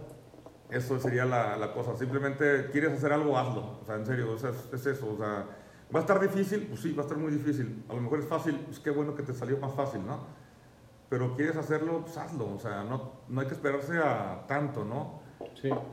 ¿El esfuerzo valió la pena para ti? Sí, totalmente. Sí, sí, claro. O sea, digo, fue muy complicado muchas veces, así de, veras de, de- de- de querer tirar la toalla, pero pues también es la parte mental. Yo, yo pensaba mucho cuando se me ponía muy, muy difícil algo, alguna situación en aquel entonces, pensaba, no siempre va a ser así, no siempre va a ser así, no siempre va a ser así, y te hacías ahí tu, te hacías, te hacías tu mantra, ¿va? Sí, sí, sí. No siempre va a ser así, no es, es temporal, a todo el mundo se le atora, y, y- y obviamente hacer algo para que no sea siempre así, no nomás Claro, no- estar sentado allá afuera del... No te consueles en tu propio llanto. Exacto, sí, sí, eso sería. Y pues ojalá, pues, este, alguien... eh, ¿Le o- motive? ¿Le llega algo? ¿Eh? Le llegue, se Le motive. llegue, sí, claro, claro. Y, y- y, pues si alguien puedo después este, darle un consejo, ayudar algo, pues estoy a la orden. O sea, es, es, es muy... Ah, qué chido. Sí, no, claro, es muy satisfactorio siempre ver cuando alguien está como decidido a hacer algo, pues, ¿no? Mm. Que no se quede en planes, pues. Saludos, Apache. que llegues aquí no es, no es cuestión de la vida. No, pues. Este, solo queda una cosita más ya. Sí. Y eh, sería. Esto es súper opcional si quieres compartirlo, si no. Sí. Un sueño que tengas, una meta personal.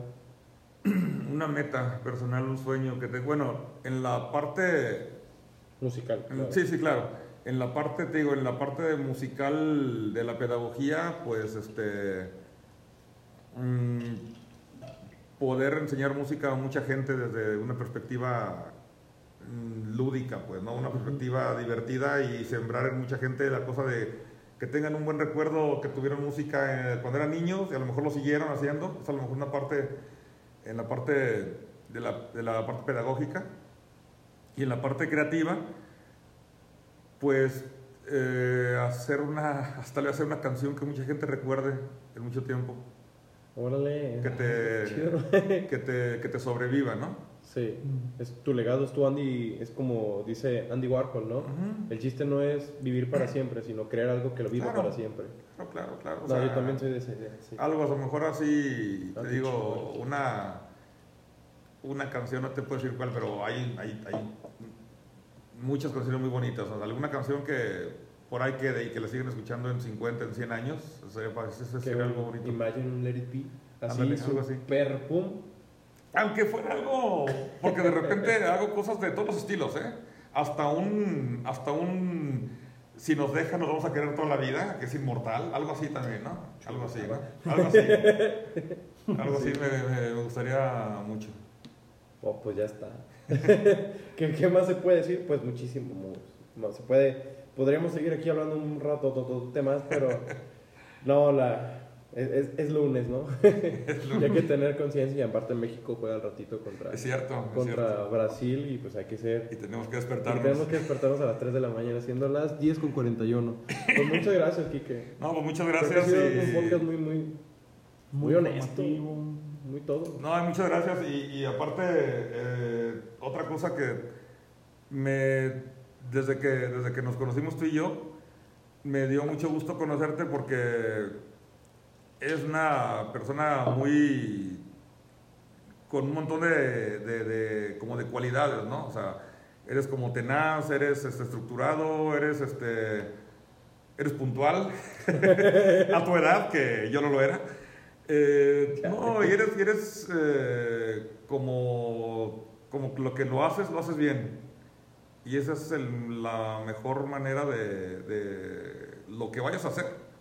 Si no quitas esas cosas que son bien, bien básicas, puedes ser director de unas empresas o puedes ser eh, lo que sea.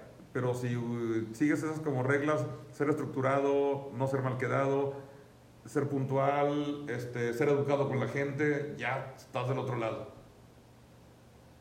No, pues sí. Ya, lo- ya lo demás es simplemente conocimiento, que eso se adquiere. Sí, Experiencia y Que conocimiento. la experiencia también se adquiere.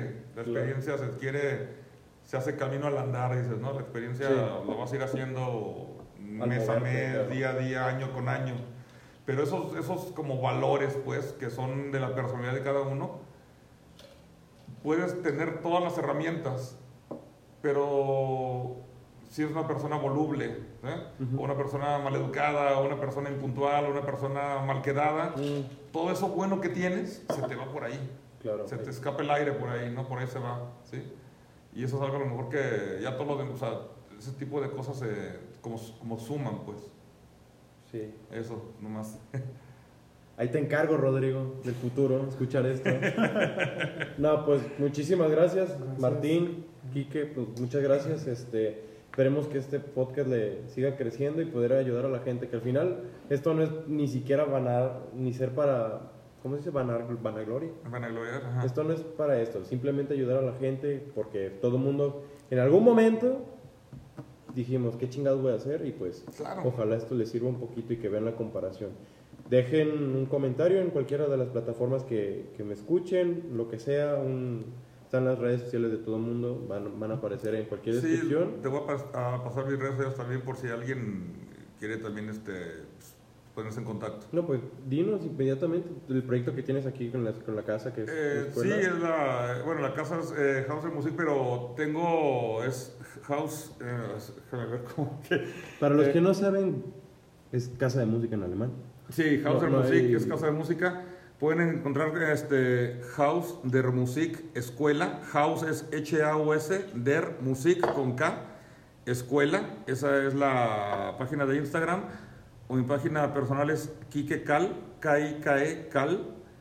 Eh, ese, por ahí, por ahí pueden este, hacer, un primer, hacer un primer acercamiento. ¿no? Claro, no, y pues ya saben que las del Apache pues siempre aparecen en las mías. es mi, mi compadre, como Sí. dirían malamente ahí mi huevo derecho. Entonces ahí estamos al pie del cañón. Muchísimas gracias chicos, gente hermosa que nos escuchó. Y aquí estamos. Saludos a todos, buenas noches. Hasta luego, nos vemos. Bye.